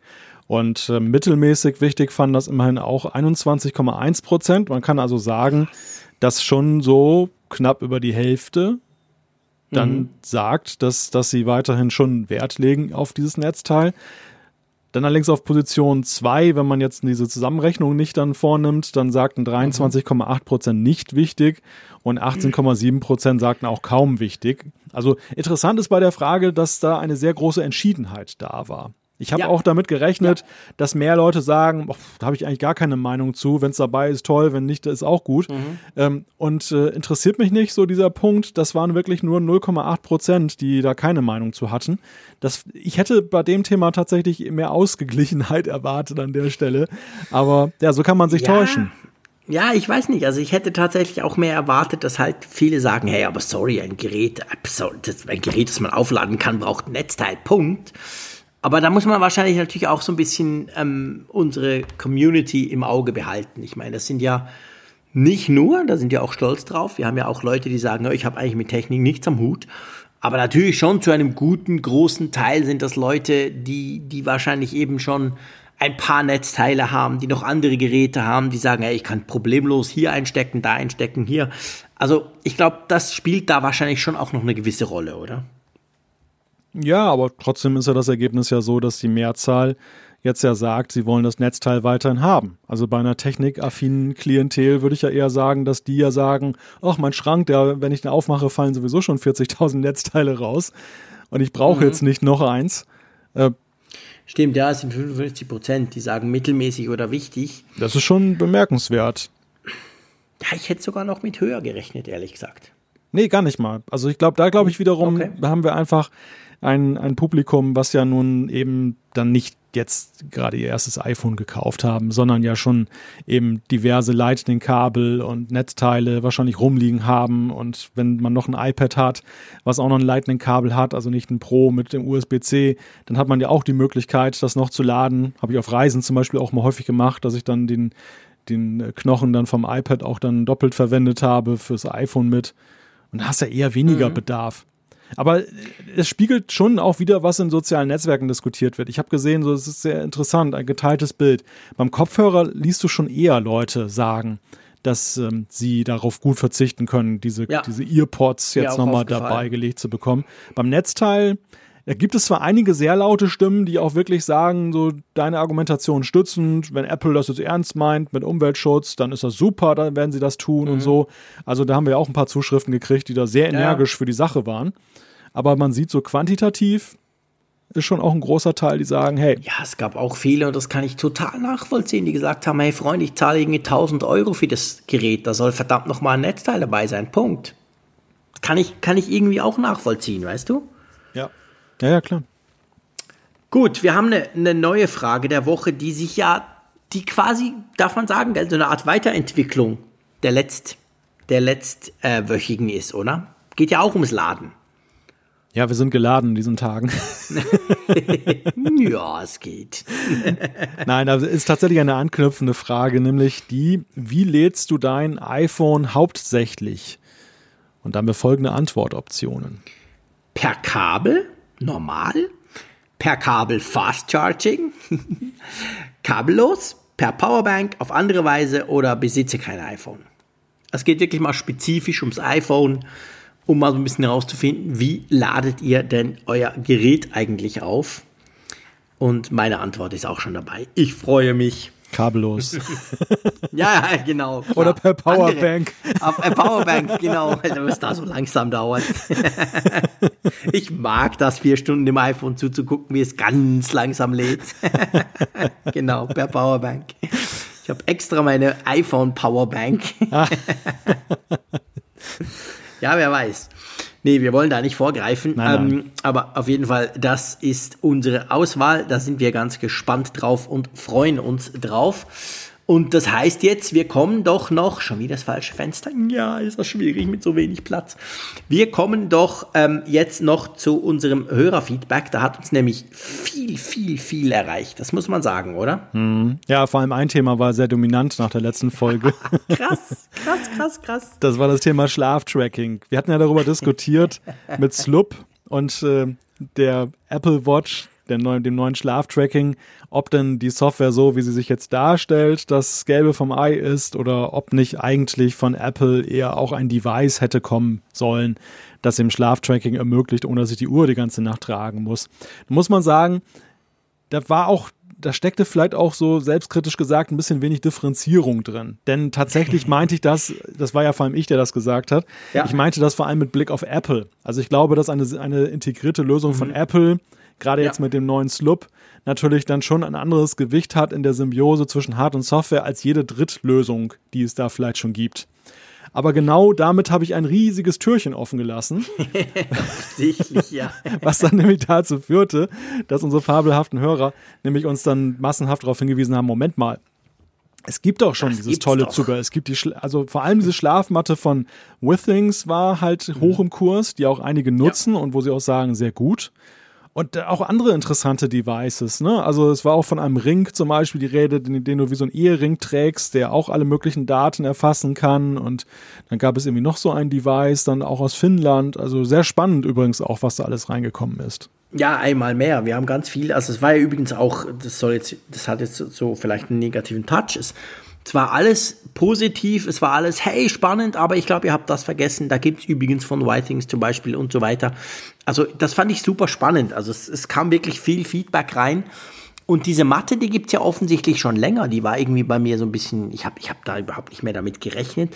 War die nicht zusammen mit so noch so einer Lampe oder hatte ich das nur? Ich glaube nämlich, ich habe die mal getestet, diese Schlaftracking-Matte wo, wo, wo wir vor allem so viele Zuschriften hatten. Und da gab es doch noch irgend so eine Lichtlampe dazu, die dich dann irgendwie anhand von deinem Schlafrhythmus, keine Ahnung, Bewegungsmuster, schieß mich tot, hat die dich dann noch lichttechnisch aufgeweckt. Ich erinnere mich nur, ich habe die mal zugeschickt bekommen, zwar ein Riesenpaket, zwar super kompliziert zum Einrichten und ich habe dann irgendwann aufgegeben. Und meine Frau fand es nicht cool, dass ich da was irgendwie im Bett umgebaut habe. Aber ähm, ich will jetzt gar nicht schon wieder Zuschriften von euch, beziehungsweise ihr dürft uns natürlich schreiben, dass die ganz toll ist. Aber wir haben gelernt, es gibt da schon was, wenn es darum geht, dass man eben ohne die Apple Watch tragen zu müssen, im Bett quasi seinen Schlaf tracken kann. Ja, genau. Das, so darf man sagen, oder? Ja, klar, das ist der Punkt. Das ist der Punkt. Ja, dann wollen wir doch mal zum Feedback kommen. Einverstanden? So ist es. Also zum weiteren Feedback. Lass uns einfach mal irgendetwas rauszupfen. Ähm, und zwar, ich, ich fange mal an mit dem Thorsten. Einverstanden? Ja. Er hat uns geschrieben, jetzt muss ich mal kurz gucken, dass ich da mein Setup umbaue. So, Mikrofon verschieben. So. So. Er hat uns geschrieben, ihr, ihr habt, es ging um die WWDC-Folge, wo wir gesagt haben, in dieser habt ihr über den Zugriff auf die App Library gesprochen und angemerkt, man könnte ja, ich habe ja gesagt, jetzt ist ja so, man muss ja ganz auf die, also ganz von rechts nach links wischen und dann beim letzten Screen kommt ja quasi diese App Library. Und, und ich habe dann gesagt, wäre doch cool, man könnte durch Hochziehen von unten die Library aufrufen. Und wir haben gesagt, weil diese Geste nicht belegt sei. Dies mag bei den 11er iPhones möglicherweise so sein, beim 7er allerdings öffnet man dadurch das Kontrollzentrum. Und als ich diese Zuschrift gelesen habe, ist mir in Sinn gekommen, stimmt, bei meinen Kiddies, die haben ja ein iPad Mini mit Knopf, ähm, ist es ja auch so, wenn du von unten nach oben swipest, da kommt das Kontrollzentrum. Mhm. Nur bei den neueren, seit iPhone 10 oder eben iPad Pro, ist es von oben rechts nach unten, gell?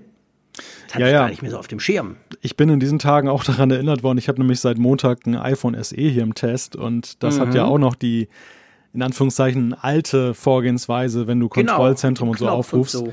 und ich ja. ertappe mich ja jederzeit dabei, dass ich mal aus der falschen Richtung die Sachen herbeiziehe. Ich auch, ist furchtbar. Wenn du beides hast oder total gewöhnt bist und eben meine Kids dann kommen, sie wollen was am, dass ich was am iPad mache, ich wisch da rum wie ein Anfänger, weil mir überhaupt nicht mehr klar ist, wie denn das eigentlich funktioniert. Aber guter Input, Thorsten, da hast du natürlich völlig recht.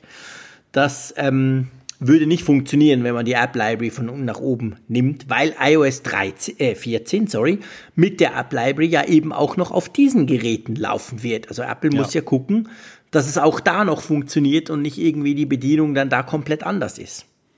Ja, also ich habe mich jetzt noch nicht getraut, auf dem iPhone SE iOS 14 in der Beta zu installieren. Das soll jetzt auch erstmal getestet werden unter Original. Wäre noch ein guter Test mal, genau, auf einem ja, Knöpfchen iPhone, ich, das mal auszuprobieren. Mache ich definitiv noch, beziehungsweise ich habe ja. ja auch noch hier alte Geräte rumliegen, dann, ja. die dann auch noch in der Kompatibilität sind. Und dann werde ich mir das mal unter dem Gesichtspunkt angucken. Das ist ein, mhm. ist ein spannender Aspekt, ja. Das ist ein guter Punkt, das werde ich auch tun. Ich habe ja auch ein iPhone SE zum Test, da habe ich es nämlich auch noch nicht drauf. Ich habe es dann auf das 11er drauf geknallt. Aber es wäre auch spannend, einfach mal zu sehen, wie sich denn da anfühlt mit dieser Art, weil es gibt ja noch ganz, ganz viele Geräte, die so unterwegs sind. Ich nehme mal eine, das nächste Feedback, genau. Genau, ich greife mal so ein bisschen aus dem Topf hier ja, mach das. etwas tiefer und da habe ich nämlich eine Zuschrift zum Thema Apple Silicon von Farid. Er schreibt, befürchtet ihr auch, wie ich, dass die Entwicklung der iPhone-Chips verlangsamt werden könnten, weil Apple bisher die Entwicklung der Chips von iPhone an erster Stelle hatte. Sie waren ja die besten auf dem Markt, sie konnten immer die beste Entwicklung auf die iPhone-Chips legen und jetzt müssen sie abwägen, ob sie dieses für iPhone oder für den Mac dann halt machen. Neues iPad mit A12Z und nicht mit A13 angeboten wird, weil man den Abstand zu den ARM Macs bewahren möchte, befürchtet er und fragt uns nach unserer Meinung dazu. Hm habe ich eigentlich keine Befürchtung, ehrlich gesagt. Weil ich nicht glaube, dass. Ich meine, wenn man jetzt die reinen Benchmarks laufen lässt, und dann siehst du zum Beispiel, boah, das iPad Pro ist ja schneller als das MacBook Air oder so. Ich glaube nicht, dass das die Entscheidung beeinflusst. Ich glaube nicht, dass das eine Rolle spielt, dass man dann sagt, okay, dann kaufe ich mir das iPad, weil das noch schneller ist im Geekbench. Sondern da haben ganz andere Dinge, Bedienung, ähm, Peripheriegeräte, Apps etc. Da haben, finde ich, ganz viele Dinge spielen da eine Rolle rein. Das dann umgekehrt und das führt mich dann zum Schluss, dass ich denke, ich mache mir keine Sorgen, dass Apple jetzt quasi die iPhone, also die iOS-Geräte und iPad-OS-Geräte absichtlich verlangsamt. Ich glaube eher, dass sie einfach bei beiden zeigen wollen, wie gut sie sind. Das zeigen sie ja eigentlich mit dem A13 oder dem A12, ähm, zeigen sie das ja bei iOS im Moment super. Und das werden sie bei den Macs natürlich auch zeigen wollen, aber da nicht mit Blick auf die eigenen iOS-Prozessoren, sondern eher dann eben mit Blick auf Intel zum zeigen, hey, guck mal, was wir jetzt endlich für coole Macs bauen können. Also da mache ich mir ehrlich gesagt keine Sorgen. Wie siehst du das? Ich sehe das auch so. Also ich glaube, die Befürchtung, ähm, entsteht dadurch, wenn man jetzt das nur auf Apple intern betrachtet. Die Frage, mhm. will Apple jetzt dann zum Beispiel Aufmerksamkeit auf die Macs ziehen jetzt mit den neuen Chips und wollen sie nicht, dass das iPhone jetzt an den Macs vorbeizieht in der Entwicklung, dann wird da sag ich mal, rein logischen Schuh draus, lässt aber völlig außer Acht in der Argumentation, dass ja Apple in allen Feldern in einem massiven Wettbewerb steht mit anderen Unternehmen. Und wenn sie jetzt das iPhone schleifen lassen, dann büßen sie ihren mhm. Vorsprung ein, den sie da bei dem Chip gegenüber anderen haben.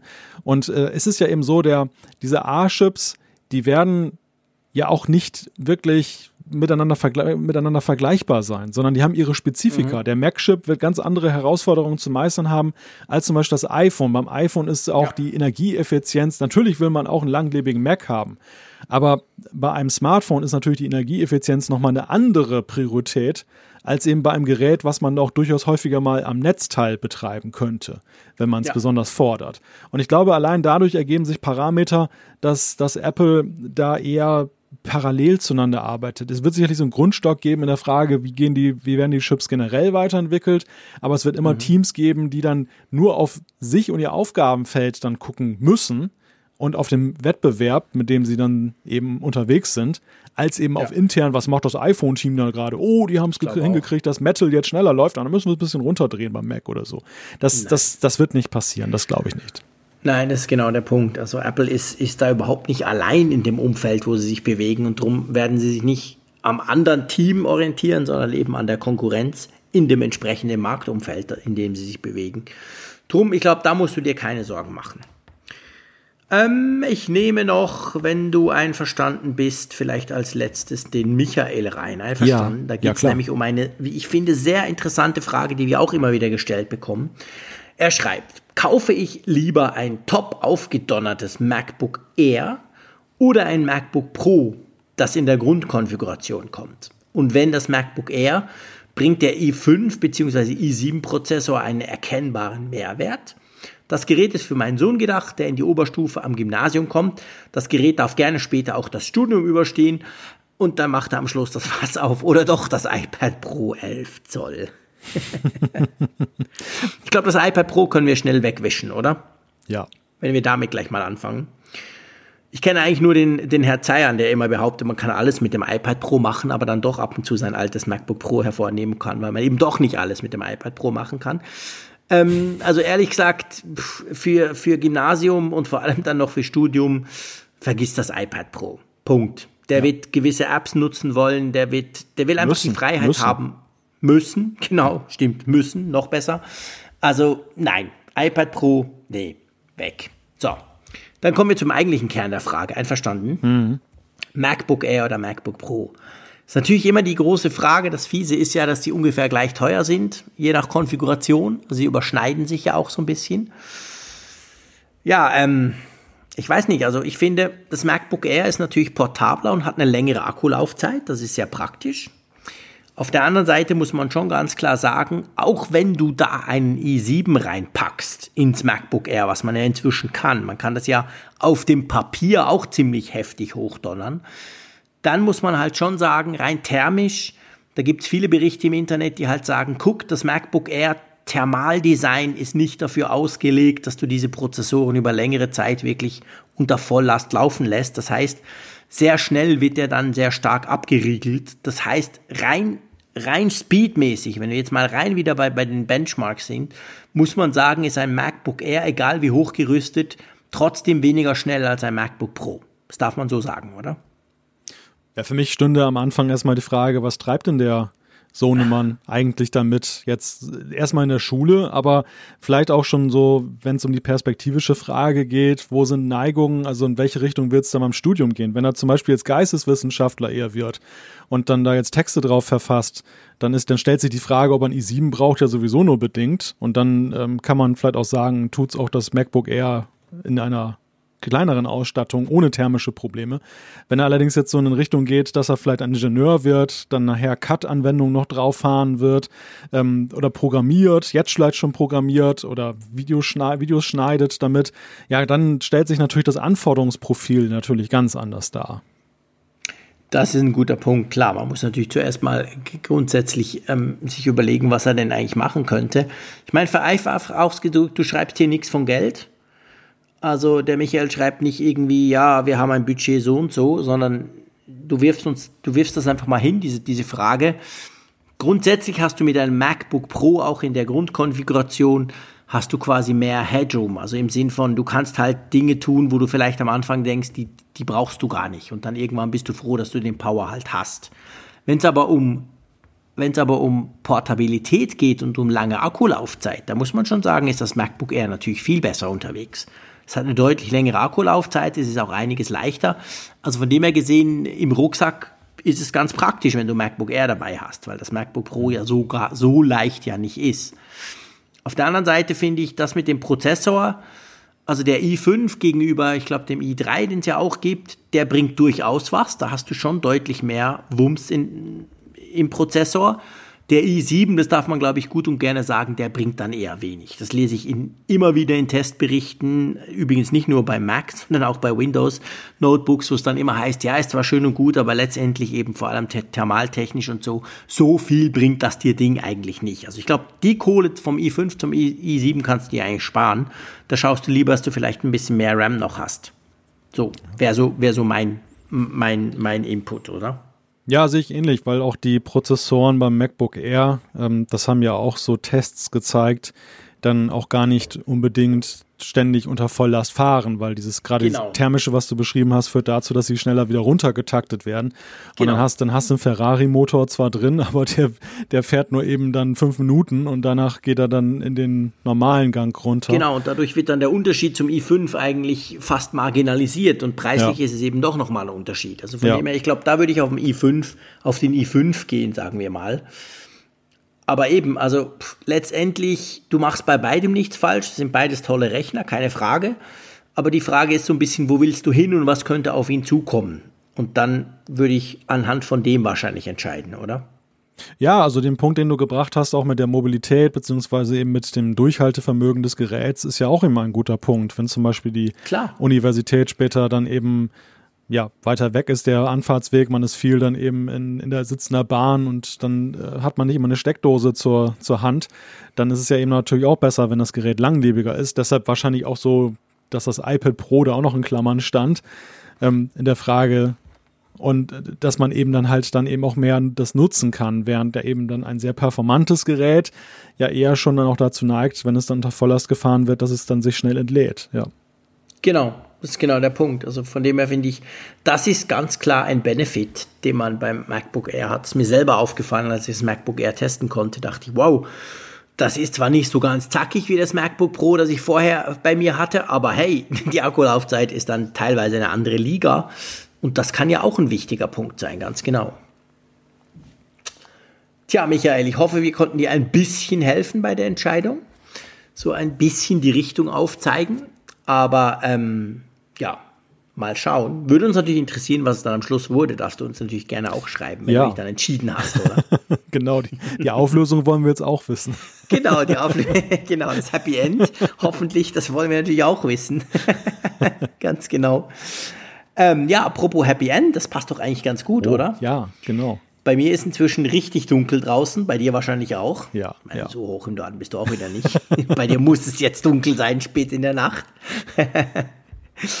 ähm, ja, ich würde sagen, diese Ferienfolge 1 sozusagen vom Apfelfunk 231, die könnten wir eigentlich langsam zu einem Ende bringen, oder?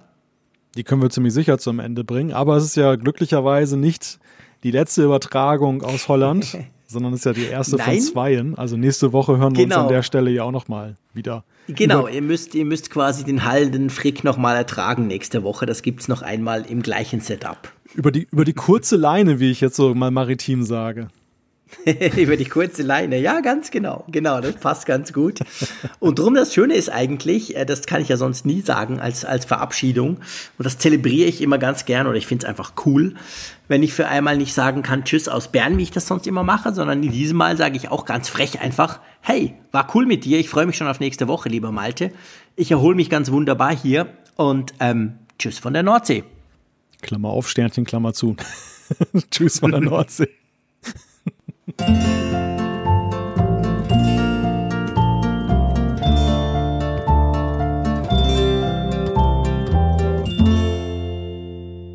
Immer auf Empfang mit Funkgerät, der App zum Apfelfunk. Lade dir jetzt Funkgerät für iOS und Android kostenlos im App Store und bei Google Play.